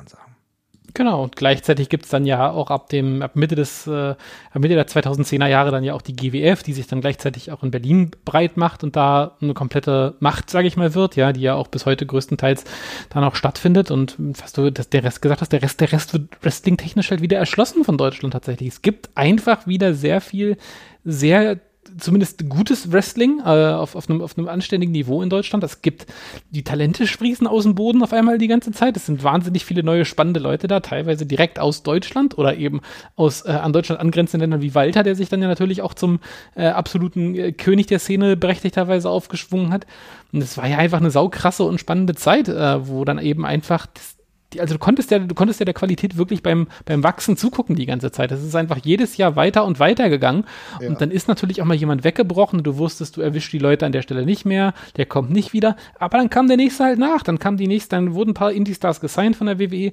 Scheißegal, dann waren dann eben im nächsten, im nächsten äh, Akt war dann eben Mike Bailey auf einmal da oder eine Tony Storm war anwesend oder ein Thatcher kam rüber oder sowas. Oder ein Chris Brooks war dann auf einmal ein wichtiger, wichtiger Bestandteil in der, in der WXW. Oder ein Angelico war auf einmal die ganze Zeit in Deutschland. Und das war so eine krasse Bewegung drin. Das war einfach so beeindruckend und so eine sauspannende Zeit, wo man auch gedacht hat, so, ey, das äh, Euro, Eurocatch ist, ist, ist bulletproof, ne? Das hast du wirklich eine Weile gedacht. So, da kann, da kann nichts, da kann nichts da kann nichts passieren, da kann nichts kaputt gehen. Da ist so eine, so eine Qualität da, so ein Nachwuchs da, das wird einfach immer und immer so weitergehen. Ich finde es gut, dass du die GWF nochmal erwähnt hast. Weißt hm. du, was meine ersten Berührungspunkte mit der GWF waren? Ich nehme an, dass es äh, auch von Kollege Vollenberg gewesen ist. Ja, auch, aber ähm, es war sogar noch viel früher. Und zwar war es damals die ACW Connection. ACW und GWF haben damals gemeinsam veranstaltet. 2003 war das, der 1.11.2003. Da war ich zu äh, Gast und habe mir die Wrestling Night Nummer 4 angeguckt mit einem im AC Sportpark, also Athletikclub Sportpark zu Weinheim und mit einem Main Event ähm, Erik Schwarz damals gegen Michael Kovac, also Title versus Title. Es war ein Unification-Match. Auch damals schon ein sehr guter Wrestler. Doug Williams da gewesen, gegen den damals auch schon herausragenden Ahmed Cher. Und auch, äh, wir haben auch da äh, Women's Action gesehen, Blue Nikita gegen Wessner. Also das war für diese Card oder für diese Zeit damals eine Top-Card. Unter anderem auch, oder trotz Master J, Grüße an dieser Stelle. ja, also das war meine erste Berührung, die ich mit der äh, GWF hatte und dann eigentlich lang außerhalb des Fokus. Aber du sagst ja vollkommen zurecht. Man ist dann irgendwann wieder regelmäßig in den Rhythmus eingestiegen und hat viel mehr produziert, 2013, beispielsweise 2014, wo es auch mal eine kleine Überschneidungsshow gab mit, ähm, 2015 war das, glaube ich, mit der WXW in Berlin. Ähm, und da hast du gesehen, okay, da ist auch sau viel dabei und diese Regelmäßigkeit, mit der das, mit der das veranstaltet hat, äh, wurde. Äh, wir waren ja auch mal vor Ort und haben das dann uns in Berlin gegeben. Also ganz, ganz wichtiger Player für diesen Bereich in Berlin. Ja, und du hast vollkommen richtig gesagt, es ging immer so weiter, es war immer eine weitergehende Professionalisierung. Und dann könnte man eigentlich schon sagen, haben wir uns noch was rausgesucht, was, glaube ich, für uns den absoluten Höhepunkt darstellt. Aber den wollen wir nicht selber besprechen, denn wir haben jemanden, der darüber sehr, sehr gerne selbst referiert, und zwar der Stricker. Und ich würde sagen, da hören wir mal rein. Bitte sehr. Ja, hallo. Ich äh, gehe jetzt seit 2003 zu Wrestling-Shows und daher ist es eigentlich völlig unmöglich, eine einzige Show rauszugreifen und zu sagen, das war jetzt meine Lieblingsshow, weil es da, gerade wenn man sich 16 Karat Gold anschaut, so viele tolle Ereignisse gegeben hat oder auch die WXW Noah Wochenenden, was auch immer, äh, Shows in England, die ich gesehen habe. Aber stellvertretend für das alles, für dieses ganze Erlebnis, will ich mal eine Show rausgreifen, die mir aufgrund des Main Events so unglaublich in Erinnerung geblieben ist und vielen anderen sicherlich auch. Denn wenn ich jetzt die Worte sage, dieses Match ist ein Three-Way-Dance, dann kriege ich direkt wieder eine Gänsehaut. Also ich rede von WXW 16 Karat Gold 2018 Tag 2 an dem Abend, an dem Ilya Dragunov zurückkehrte und äh, John Klinger um den WXW World Unified Wrestling Title besiegte, mit Walter noch im Match. Und äh, ich denke, jeder, der dabei war und jeder, der das gesehen hat, weiß, was das für eine unfassbare Reaktion in der Halle gewesen ist. Die Show selber war jetzt vielleicht jetzt vom reinen Wrestling her nicht die herausragende Show, aber diese Show stand in vielerlei Hinsicht für die, ja, die Kulmination einer Entwicklung bei Westside Extreme Wrestling, die wir mitgenommen haben und auf die wir jetzt im Jahr 2021 manchmal ungläubig zurückschauen. Alleine was wir da für Wrestler hatten und was wir da für, ja, einfach Erzählungen hatten, die uns völlig begeistert und völlig mitgenommen haben. Und, ähm, ja, daher möchte ich einfach diese Show jetzt mal stellvertretend rausgreifen. Und wenn's ja auch ein Wrestler sein soll, der ja mich begleitet hat in den letzten Jahren, eine Person, die mich begleitet hat, die einflussreich war, dann kann ich da wirklich nur mal Walter nennen. Ich gehe jetzt, ich sagte eben 2003 war ich mit meiner ersten Wrestling-Show, 2004 das erste Mal bei der WXW. Walter ist 2007 zur WXW gekommen und er war als Wrestler, als Trainer, als einflussreiche Person hinter den Kulissen so wichtig für die Entwicklung dieser Promotion. Das kann man, glaube ich, gar nicht genug betonen. Und ähm, man sieht ja jetzt auch, dass er quasi auch wenn er jetzt nicht mehr für die WXW antritt, aber dennoch den, den Spirit, den die WXW ausmacht, jetzt in die Welt hinausträgt und das auf der großen Bühne zelebriert, was wir ja im, äh, ich will nicht sagen kleinen, aber im, im kleineren Rahmen schon äh, gesehen und erlebt haben. Und äh, deswegen ist er die Person, die ich hier an der Stelle gerne rausgreifen möchte. Und ja, wenn es um die Zukunft geht, da sind so ein paar Sachen. Einerseits freue ich mich natürlich auf die Entwicklung von vielen Wrestlern in der WXW, sei es äh, Fast Time Mudo, Stephanie Mays, Norman Harras oder eben auch Golden Boy Santos, der jetzt kürzlich erst wieder zurückgekehrt ist. Ich freue mich einfach unglaublich, diese Entwicklung von diesen Wrestlern mitverfolgen zu können, mitverfolgen zu dürfen, jetzt wo wir auch wieder da sein dürfen. Ringside, nicht ganz Ringside, aber fast. Und das ist einfach eine, eine ganz coole Sache, die Leute quasi beim Erwachsenwerden zu sehen. Und ich habe ja eben schon Stephanie Mays auch in diesem Kreis genannt. Ich freue mich vor allem, dass es ja scheinbar hierzulande so ist, dass die wichtigen Entscheidungsträger aus Speaking Out im letzten Jahr ihre Schlüsse gezogen haben und äh, eine Wrestling-Szene anbieten wollen, die inklusiver ist, die auch äh, vor allem so funktioniert, dass eben was inklusiv bedeutet, dass jeder sich dort willkommen fühlt. Sind wir vielleicht noch einen Schritt von entfernt, aber ich sehe uns da auf dem richtigen Weg. Und zu guter Letzt möchte ich dann einfach noch, um das Ganze ja zu vervollständigen, hinzufügen, dass Timothy Thatcher, nachdem er Shortcut to the Top gewonnen hat, gesagt hat, das Leben ist kein Ponyhof. Aber Leute, wieso soll das Wrestling kein Ponyhof sein? Wunderbare Worte. Vielen Dank, Stricke. Er hat ähm, gerade schon so viele wichtige Dinge gesagt, auf die wir gleich vielleicht auch nochmal gesondert eingehen können.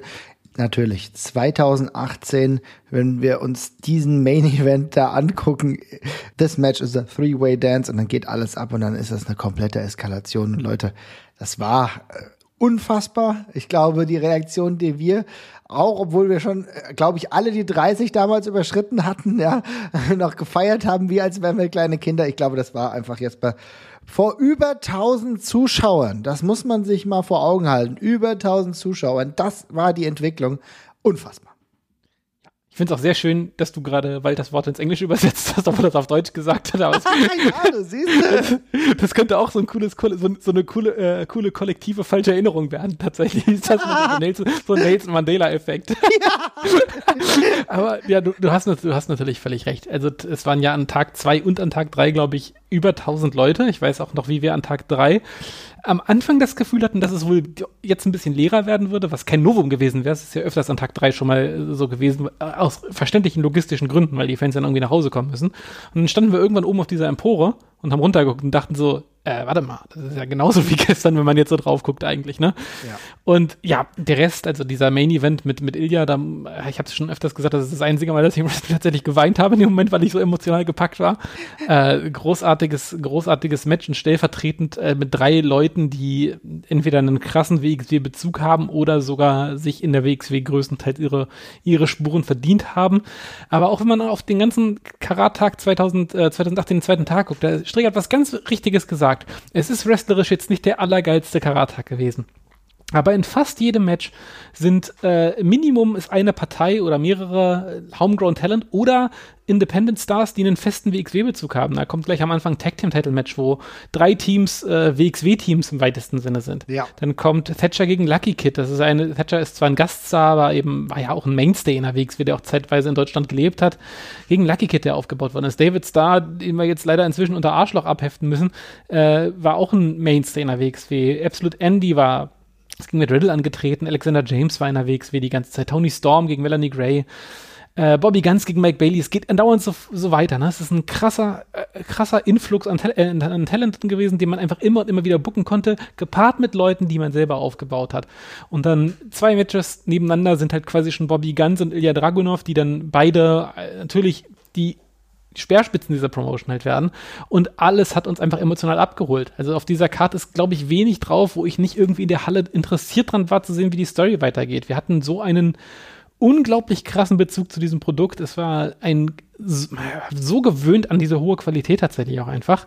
Mhm. Das ist halt einfach komplett irre gewesen. Also das ähm, damals natürlich, man, man, man ist ja nie dankbar dafür, während es passiert direkt, sondern immer erst mit ein bisschen Blick später. Wir wussten ja auch nicht, wie lange das so weitergeht, weil diese Entwicklung ging ja schon eine ganze Weile so weit und wir wussten ja nicht, dass es dann mehrere äh, Stolpersteine und, und Bremsblöcke geben würde, die das Ganze ein bisschen ins Schleudern bringen würden. Aber das, diese Show steht für mich auch für den Höhepunkt an emotionaler Verbindung zu dem Produkt für mich tatsächlich auch, plus an Qualität.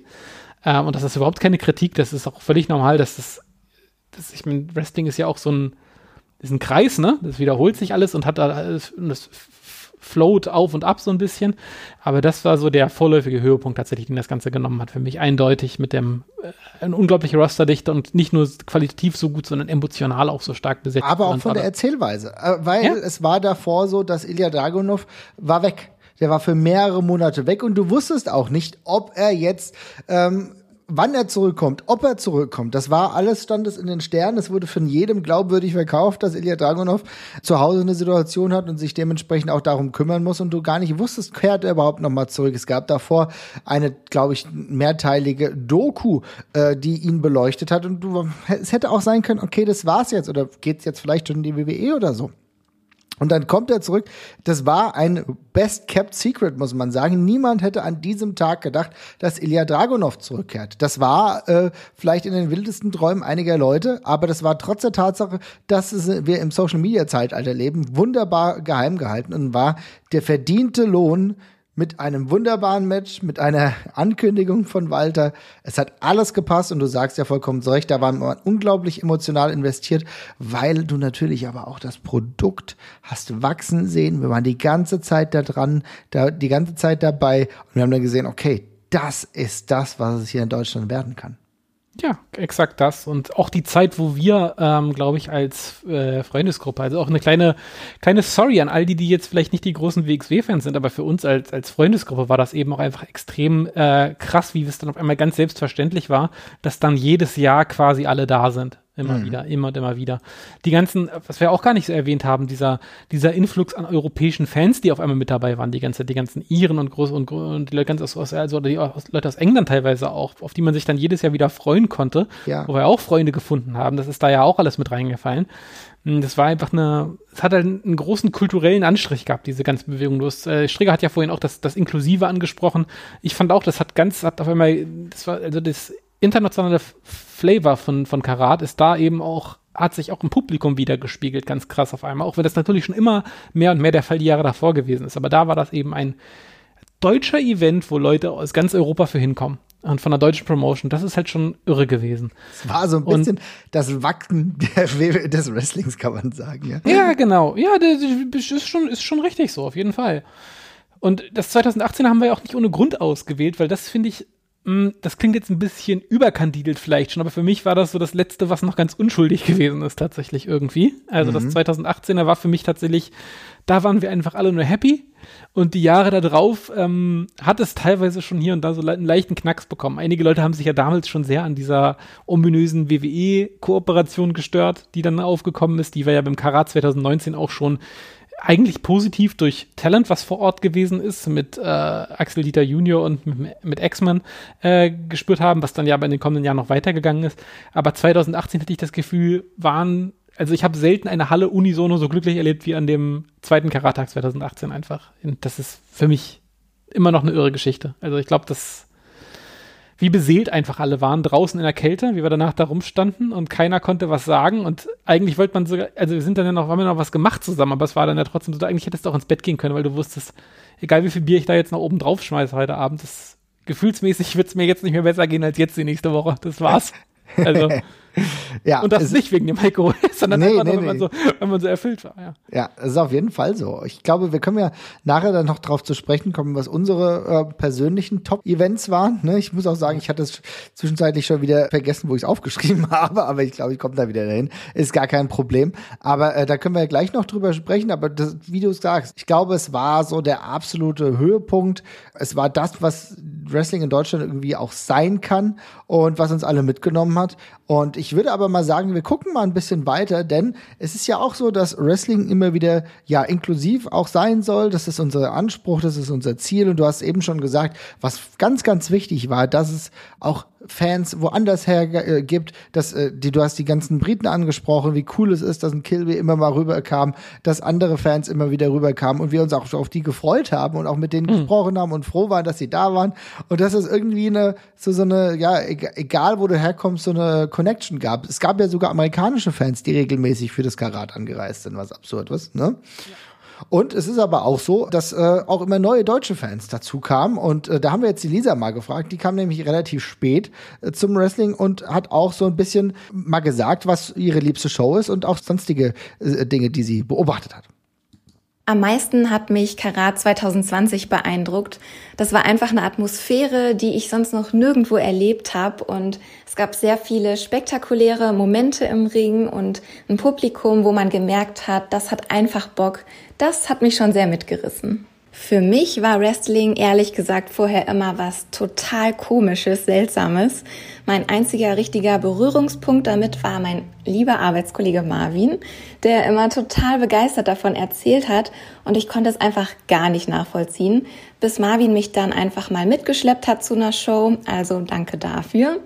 Ähm, schwierig fand ich dann da allerdings, dass ich keine Ahnung hatte von den Regeln, von den Stories oder von den Charakteren. Das wird einem bei der Show ja auch nicht so wirklich erklärt. Zum Glück hatte ich dann Marvin, der mir alles erklärt hat und Hintergrundwissen gegeben hat. Ich glaube, sonst hätte ich mich da auch einfach nicht drauf einlassen können. Nach der ersten WXW-Show, bei der ich war, fand ich Wrestling auf einmal gar nicht mehr absurd. Ich konnte dann verstehen, dass sich das Publikum da einfach so ein bisschen gehen lassen kann, dass man laut sein kann, dass man unter Gleichgesinnten ist, dass man mit den Protagonisten mitfiebert und die Antagonisten nicht leiden kann. Also, dass die Wrestler quasi Stellvertreter sind ähm, für Emotionen, die man da rauslässt. Und ich habe einfach sehr großen Respekt vor dem entwickelt, was die Athletinnen und Athleten im Ring leisten. Und auch wenn ich es vorher niemals gedacht hätte, finde ich jetzt diese Mischung aus Sport und Unterhaltung einfach gut. So, wir sehen auch Lisa ein bisschen später dazugekommen, natürlich mit Karat ähm, einen absolut guten Touch gehabt. 1250 Leute waren am ersten Tag des Karat 2020 da. Nochmal eine Steigerung. Das ist, das sind surreale Zahlen, Jesper. Das sind äh, absolut irre Zahlen. Also gerade wenn man dann auch die, auf die letzten Jahre guckt, die haben ja vorhin gesagt, dass es so sich in den 2010ern so ein bisschen das Plateau immer so ein Stück für Stück erhöht hat und zum Schluss ist es ja nochmal richtig explodiert. Also da hat man wirklich nochmal gesehen, was das eben auch für ein Hype war und was, was, was das für ein Herr Selbstläufer klingt immer so, als hätte man nichts für gemacht, ne? Aber das ist halt in einem Maße gewachsen, wie es davor eigentlich nicht denkbar gewesen wäre dann auf die letzten Meter. Ja, aber man sieht, ähm, was da im Endeffekt alles möglich war. Ja, natürlich auch mit vielleicht auch der ein oder anderen Unterstützung, aber trotzdem auch wieder Homegrown Talent, was sich auch gezeigt hat. Jan Simmons beispielsweise, der ja auch jemand war, der neu äh, mit dem Verlaufe der Zeit hochgekommen ist, der diese wunderbare Fehde gegen Carsten Beck hatte. Jan Simmons war der Adjutant des Carsten Beck und hat natürlich den König, den der Catcher, dann irgendwann ja hinterrücks, ja, man kann sagen, in den Rücken ähm, gestochen, um natürlich den Titel zu bekommen. Also eine wunderbare Erzählung, sowieso König der Catcher. Das war eine tolle Geschichte mit dieser Situation mit Jan Simmons zusammen. Wir haben über Lucky Kid ja schon ein wenig gesprochen. Auch ein junges Talent, was dann hochgekommen ist. Wir haben neue Talente gesehen, beispielsweise mit Daniel Makabe, der eigentlich viel öfter jetzt normalerweise schon in Europa gewesen wäre. Bei der WXW ja. gehe ich fest von aus, wäre die Corona-Pandemie, hätte die nicht so zugeschlagen. Das ist ein bisschen ärgerlich, aber auch da haben wir immer neue Talente gesehen. Ja, auf jeden Fall. Da haben wir noch mal einen letzten, eine, eine, eine letzte Rotation quasi zu sehen bekommen, auch wenn ich schon fand, das hat, hat, hatte dann etwas anderes als in den, in den Malen davor, weil man eben auch gemerkt hat, der Markt funktioniert auf einmal jetzt anders. Ne? Also es ist einfach, es war ja ein, ein krasser Aderlass, eigentlich überall auf einmal. Ähm, dann wurden ja auf einmal nochmal ganz andere Leute wieder nach oben gespielt. Nicht nur bei uns, wir konnten uns ja davor immer in diesem niemals versiegenden Pool Übersee quasi bedienen, aber auf einmal ging es ja auch so, dass es drüben eben auch so die ersten Lücken quasi gab, wo dann Leute auch anders nachgerutscht sind. Was aber auch cool sein kann, weil Daniel Maccabe wäre vielleicht drei, vier, fünf Jahre davor hätte er nicht seinen Breakthrough bekommen, wenn da eben die nächsten 20 Wrestler nachgerückt wären, die alle nach orthodoxer Catcher ausgesehen hätten und damals den, damalig, also den, den damals hippen Stil hätten bedienen können. Insofern war das so ein bisschen Fluch und Segen zugleich, aber damals hat das, hat das noch gepasst, dass die Leute einfach nachgekommen sind, auf jeden Fall, ja. Ja, und wie, was Lisa ja auch sagt, ist aber trotzdem auch interessant. Ne? Sie äh, beschreibt ja Wrestling aus einer äh, jüngeren Fansicht, sage ich einfach mal. Und das ist dann auch interessant zu sehen, dass man auch einfach mal ähm, die Notwendigkeit braucht, dass ein bisschen was erklärt wird. Und gerade wenn wir dann immer so Deep Talk machen und sind dann irgendwie schon total drin und denken uns Fäden aus, dann muss auch mal wieder Basics erklärt werden. Aber es war tatsächlich so. Das Karat war immer auch Einfalltor für große Events, mit als, als großes Event für neue Fans.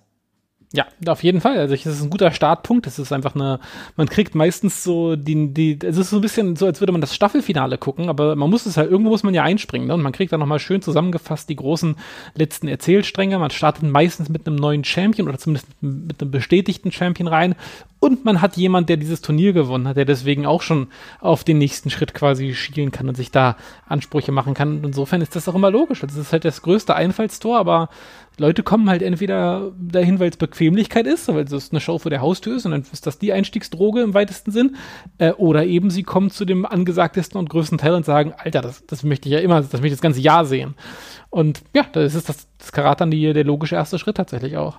Auf jeden Fall. Also ihr seht, liebe Leute, das ist so ein bisschen die Geschichte, mit der wir uns in den letzten Jahren krass beschäftigt haben, wo Ja. wir regelmäßig dabei waren im Wrestling.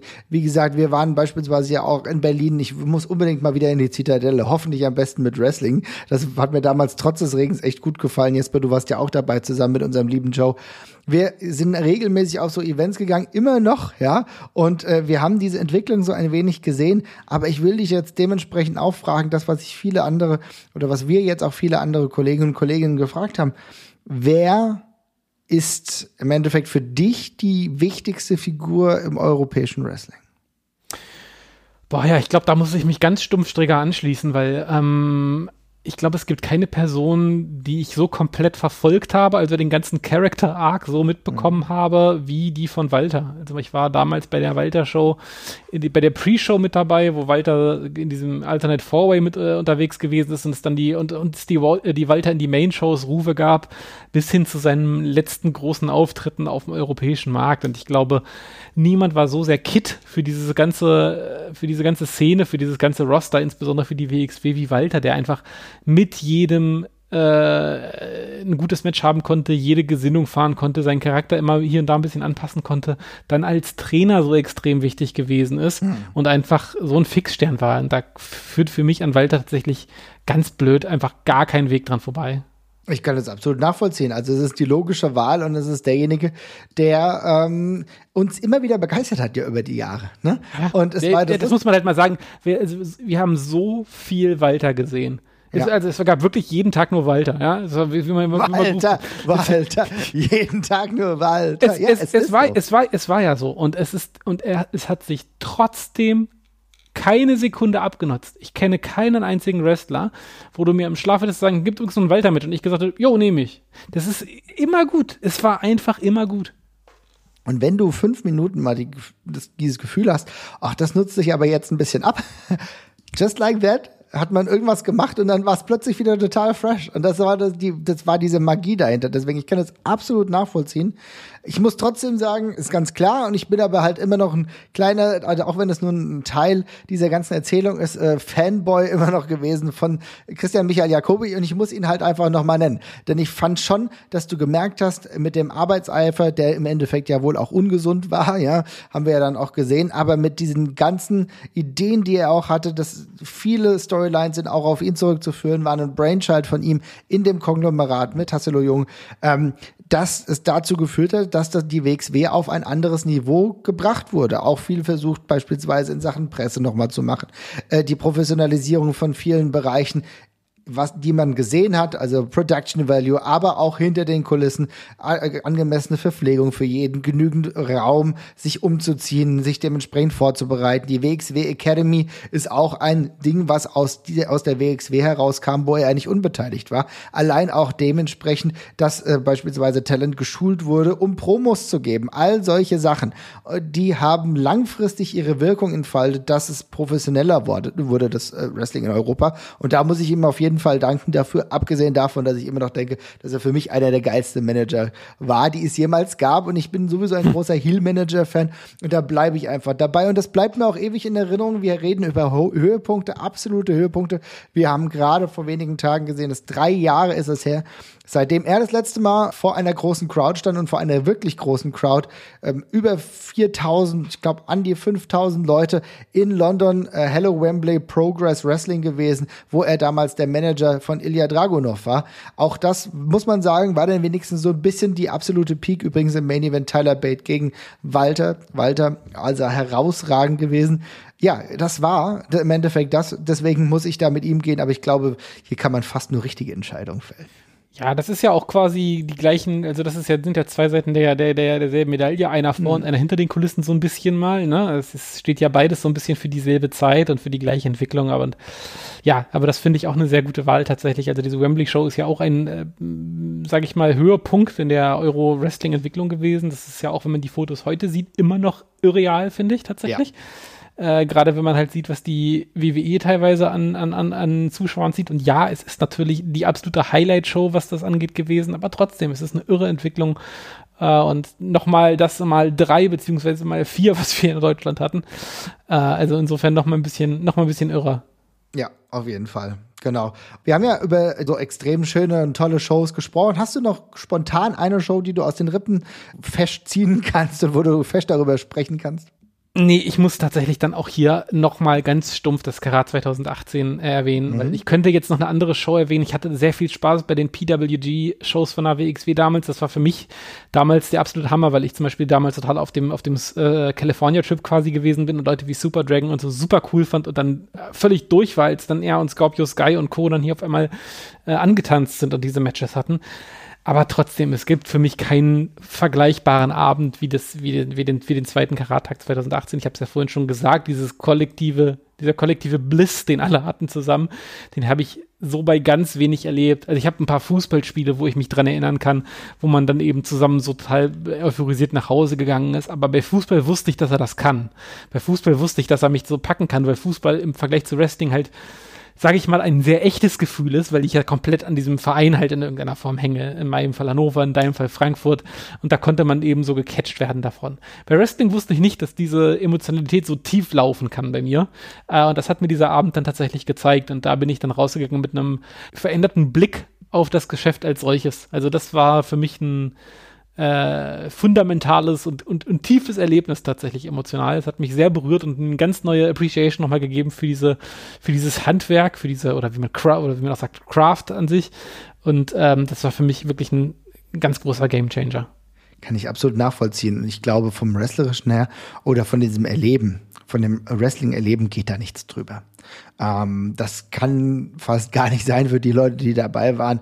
Und ich glaube, das war sogar auch ein kollektives Erlebnis. Ich würde fast sagen, dass es keine Person gibt, die nicht, äh, wenn sie dabei war, dass sie es anders erlebt hat. Und ich glaube, das ist sehr was Umschließendes und was Wunderbares, was wir dann auch erfahren haben. Ich würde trotzdem noch eine andere Show einfach mit einem ganz anderen Gefühl nehmen ähm, und nennen, aber die uns auch wunderbar gefallen hat und die auch mal ein bisschen was Besonderes war. Und zwar ist 2017 die WXW nach London gegangen. Und wir waren bei beiden England-Shows in London im The Dome. Rund 400 Zuschauer waren äh, zugange dort. Es war irgendwie ein sehr cooles Gefühl. Es war eine richtig coole Show. Und ich muss auch sagen, allein dieses Match, wir haben eben über David Starr gesprochen heute in schlechtem Licht, voll, vollkommen zurecht. Aber dieses Interprompto-Match, was er damals mit Walter hatte, das war unfassbar. Und ehrlich gesagt, dieses Gefühl, dass einfach eine deutsche Promotion ohne Probleme mittlerweile in UK veranstalten kann und nicht wirklich weniger Show, äh, Leute zieht als äh, die Home Promotion mit Progress, das hat schon ein bisschen was gegeben. Ja, total. Also das war für mich auch nochmal witzig zu sehen, weil man hat ja immer so ein bisschen das Gefühl gehabt, okay, die äh, schön, dass die ganzen Briten rüberkommen, aber es sind ja dann doch immer die gleichen 50 Nasen, sage ich mal, die man jedes Mal glücklicherweise sehen darf. Ähm, aber dass dann wirklich auch so eine Promotion vor Ort funktioniert und dann auch andere Leute kommen, die das cool finden und mitnehmen und sich davon begeistern lassen ist dann auch nochmal eine ganz, ganz, andere Ebene bei der Geschichte. Ne? Also insofern total cool, das zu sehen. Äh, freut man sich auch wirklich für die Promotion mit in dem Moment einfach, wenn die diesen Schritt gehen kann und dafür auch belohnt wird tatsächlich. Äh, total coole Sache, auf jeden Fall. Also auch ein Stück weit irreal, ne? Weil man ja, ja. man ist das halt nicht gewohnt. Damals war das mal cool, WXW außerhalb vom Turok oder von der Turbinenhalle zu sehen. Da war das schon am Anfang irre, ne? Die sind, die sind jetzt in Weihe, musste man, hat man damals gesagt, ja? Und dann sind die einfach in London. Also das ist doch ja, ja, von Weihe nach London. Das ist dann schon einfach eine Hausnummer und das ist dann auch einfach etwas gewesen, wo man sagen muss, grandios. Hat uns, glaube ich, alle auch äh, emotionalisiert. Hat jetzt nicht in Deutschland stattgefunden, aber gehört auch zur Entwicklung des europäischen oder des deutschen Wrestling einfach dazu, dann solche Meilensteine auch zu feiern. Jetzt ist natürlich die anschließende Frage, die wir den anderen ja auch schon gestellt haben. Wo sehen wir denn jetzt die Entwicklung hingehen? Wir haben es ja bei der letzten Sendung schon ein wenig thematisiert, die Unwägbarkeiten, als wir über ähm, das, äh, den Catch Grand Prix geredet haben. Aber jetzt, wir wollen ja trotzdem einen wahrscheinlich oder hoffentlich positiven Ausblick wagen. Ja, das, das Ding ist, also ich, ich habe nicht mal einen negativen Ausblick, wo ich jetzt sagen, also ich, ich habe weder einen negativen noch einen positiven Ausblick so richtig, weil ich mhm. zum ersten Mal gar nicht genau weiß, wo die Reise im Wrestling hingeht. Nicht zum ersten Mal, aber jetzt gerade mal wieder ganz im Speziellen. Weil ich finde, wir ähm, also es ist relativ augenscheinlich, dass es nicht so weitergehen kann, wie es bisher gegangen ist. Ne? Also wir stehen ja vor einem großen Bruch mit dem äh, Independent Wrestling, was sich einfach äh, so fortgeführt hat, wo es immer höher, schneller, besser weiterging. Ähm, da haben wir erst die erste, die erste Blockade mit dem mit der WWE bekommen, die NXT reingezogen hat, die den NXT UK reingezogen hat, wo es genau das schon gab. Und ehrlich gesagt sehe ich AEW, auch wenn es natürlich für mich deutlich positiver konnotiert ist, in einer ähnlichen Tradition. Weil wir jetzt da auch nochmal alle von unseren Favoriten, die wir davor auf kleinerer Bühne, teilweise auch natürlich Leute aus der WWE, da jetzt auch nochmal sehen und die auch diesen Stil im weitesten Sinne fortführen, natürlich auch mit mehr Storytelling-Ansatz. Aber ich finde, so ein weiter so kann es eben in der Form einfach nicht geben, weil der Markt dafür gesättigt ist und gesättigt sein wird. Und jetzt stehen wir vor einer, äh, jetzt stehen wir vor einer Euroszene, die natürlich sich komplett neu sortiert, komplett neu findet. Wir haben einen wahnsinnigen äh, Talentabfluss gehabt, äh, teilweise aus sehr negativen Gründen, Stichwort Speaking Out von Leuten, die zu Recht aus diesem Business verstoßen und vertrieben worden sind, teilweise aus positiven Gründen von Leuten, die einfach Möglichkeiten hatten, äh, woanders sehr viel Geld zu verdienen oder mhm. eben zu, oder auch gesagt haben, ich möchte einfach, ich habe keine Lust mehr zu wresteln, ich bin irgendwie raus. Dazu noch die Pandemie als Katalysator, davon haben wir auch oft genug gesprochen. Ja, und jetzt stehen wir vor so einer Wiederaufbauszene und das bringt natürlich ganz viele super spannende Fragen mit sich, weil wie verträgt, äh, verträgt es ein Business, wenn man auf einmal wieder drei Schritte zurückgehen muss? Und wir haben ja bei der WXW jüngst drüber gesprochen. Die Zahlen, die Zuschauerzahlen sind natürlich alle noch mit Vorsicht zu genießen wegen der Corona-Pandemie. Wir haben ja auch gesagt, Wrestling hat es nicht exklusiv, dass es gerade ein bisschen leerer ist. Wir haben ja auch über Fußball in dem Maße gesprochen. Aber es sortiert sich einiges neu und ähm, ich weiß nicht, wie groß Wrestling sein wird, wenn es wieder richtig losgeht. Ich weiß nicht, was und wer Wrestling sein wird, wenn es wieder losgeht. Und ich weiß auch nicht, welche Dynamik so nachrutschendes Talent haben wird. Ist das, also stehen wir jetzt, werden wir in zwei Jahren, wenn die nächsten Leute zur WWE gehen, wieder gute Leute haben, die, die nachrücken? Ich hoffe mal ja, aber haben wieder so viele Leute mit dem Wrestling angefangen in den letzten zwei Jahren? Vermutlich eher nicht. Mhm. Es ist, sind super viele unbekannte Sachen und ich bin optimistisch, dass es, dass es gut weitergeht, weil es sind immer noch sehr viele äh, kluge Leute da, die das mit der richtigen Intention machen und mit sehr viel Leidenschaft machen. Und ich glaube auch, dass einige der ganz, ganz bitteren Pillen, die wir als Fans schlucken mussten, und da wir waren nicht die Leidtragenden, sondern nur die Beiwohner dieser ganzen Geschichte größtenteils wie Speaking Out, dass die hoffentlich einen positiven Effekt haben, aber es ist eben auch viel in Muskel geschnitten worden in den letzten Jahren. Das muss man eben auch so sehen. So ist es. Es ist ja aus vielerlei Hinsicht, auch aus Dingen, die wir nicht beeinflussen konnten und auch Dinge, die man beeinflussen konnte, hat man dann auch richtig gestellt. Ich glaube, das war ganz wichtig, dass es diesen Prozess dann auch gab bezüglich Speaking Out, was im, on the long run wahrscheinlich einfach sehr, sehr positiv ist. Ich bin fest davon überzeugt und ich glaube, dass das Environment, was du dann dementsprechend geschaffen hast, dass es ähm, allen auch vielleicht ein Stück weit besser geht, ganz, ganz wichtig ist. Und das Wichtige ist ja, dass jetzt die WXW, aber beispielsweise auch die GWF regelmäßig schon wieder veranstalten, dass Talents auch die Möglichkeit haben, dort zu scheinen. Das Training, was der bei der GWF stattfindet, ist weitergegangen, ist regelmäßig und bildet auch neue Leute aus, was einfach komplett wichtig ist, um diesen Markt wieder mit neuen Talenten zu beseelen und auch neue Talente möglich zu machen. Und je mehr wir wieder in den Regelfall kommen, desto besser wird es. Du hast eben darüber gesprochen, vollkommen zu Recht. War ja beim Catch Grand Prix waren es ein bisschen weniger Zuschauer, 350. Stand jetzt, sind wir am 4. Oktober, habe ich aber beispielsweise schon gesehen, dass die Show in Frankfurt äh, bis auf, glaube ich, 15, 20 Tickets, die jetzt wieder zurückgehen, ähm, ausverkauft ist. Ja, wo ich dann auch denke, okay, das geht aber hier gerade schon wieder in eine sehr gute Richtung. Ich habe jetzt gelesen, äh, dass das offenbar bei der äh, Dezember-Show, die wir ja auch ähm, besuchen wollen, auch offenbar so ist, dass jetzt schon wieder relativ viele Tickets verkauft worden sind. Also vielleicht zieht es jetzt wieder an, wenn alles wieder möglicher wird, alle sich ja. wieder auch reinkommen und dann auch zugestehen, dass wir nicht immer gleich mit 20 Foreign Talents oder so arbeiten, auch jetzt werden ja erstmal die Restrictions gelockert, dann muss man, muss es finanziell möglich gemacht werden.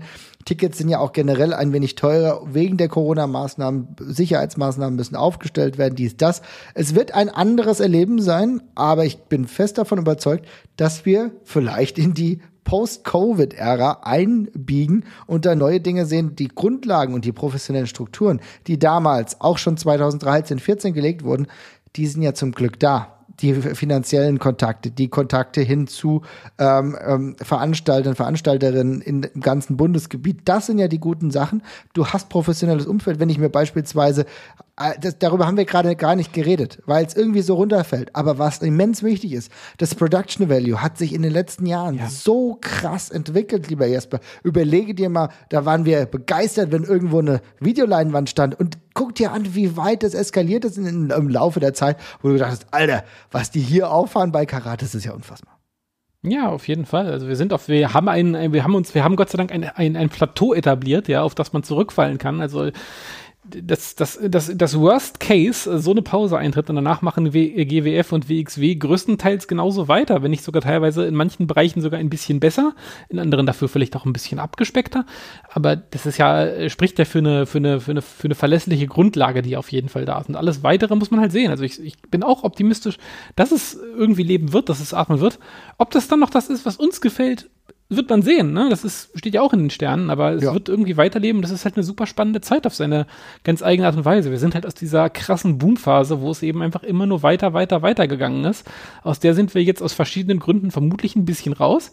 Aber das muss nichts Schlimmes sein. Es sortiert sich dann mal neu und findet sich neu. Das sind oft die spannendsten und prägendsten Phasen und dann gucken wir mal, wo die Reise hingeht auf jeden Fall. Also ich denke, wir sind auf jeden Fall auf absehbare Zeit ja noch dabei auch hier die Parallelen zum Fußball. Auch du hast es mit Hannover erlebt. Ich erlebe es mit der Eintracht.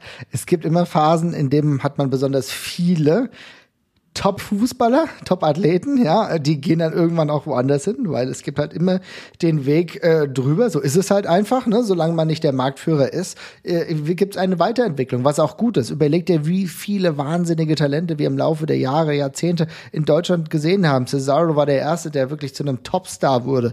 Wir sehen Malachi Black, der zu einem, der von Tommy Ernst zu Malachi Black wurde und jetzt die Massen begeistert. Unfassbar. Und das sind Homegrown Talents. Da, das sind nicht Talents, äh, Talents, die eigentlich aus den USA kommen. Nee, die kommen aus den Niederlanden, die kommen aus der Schweiz, die kommen wie Walter aus Österreich, die kommen wie Axel Dieter Junior aus Deutschland. Das ist Wahnsinn. Das ist für mich die, eigentlich ist das für mich die größte Faszination. Immer wieder zu sehen, dass es einzelne Talente gibt.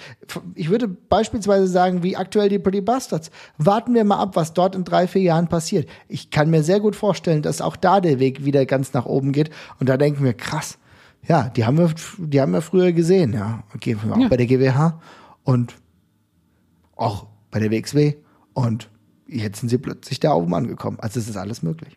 Yes, das auf jeden Fall, ja. Wird Insofern, spannend. wir werden es weiter begleiten. Vielen Dank, dass ihr uns begleitet habt auf diesem XXL-Weg. Fast zwei Stunden sind es geworden.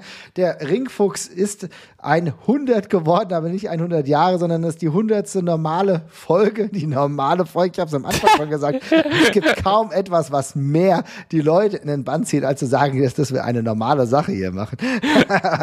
aber, liebe Leute, wir werden auch in der nächsten Zeit wieder bei euch sein. Und wenn ihr Bock habt, wenn euch das hier gefallen hat, dann lasst mal ein Like da, lasst vielleicht mal einen positiven Kommentar da bei iTunes und abonniert uns bei Spotify, wenn ihr uns über Spotify hört. Das hilft uns wirklich sehr drückt da das Folge ich, dann ist auf jeden Fall viel für uns gewonnen und dann freuen wir uns einfach, wenn wir uns ganz bald wieder hören. Und dann geht's einfach weiter. Es geht immer weiter, Wrestling. Es geht auf, Wrestling die, nächsten, es geht auf die nächsten 100. Auf jeden Fall geht's auf die nächsten 100 und vielleicht fange ich dann mal an, richtig zu zählen.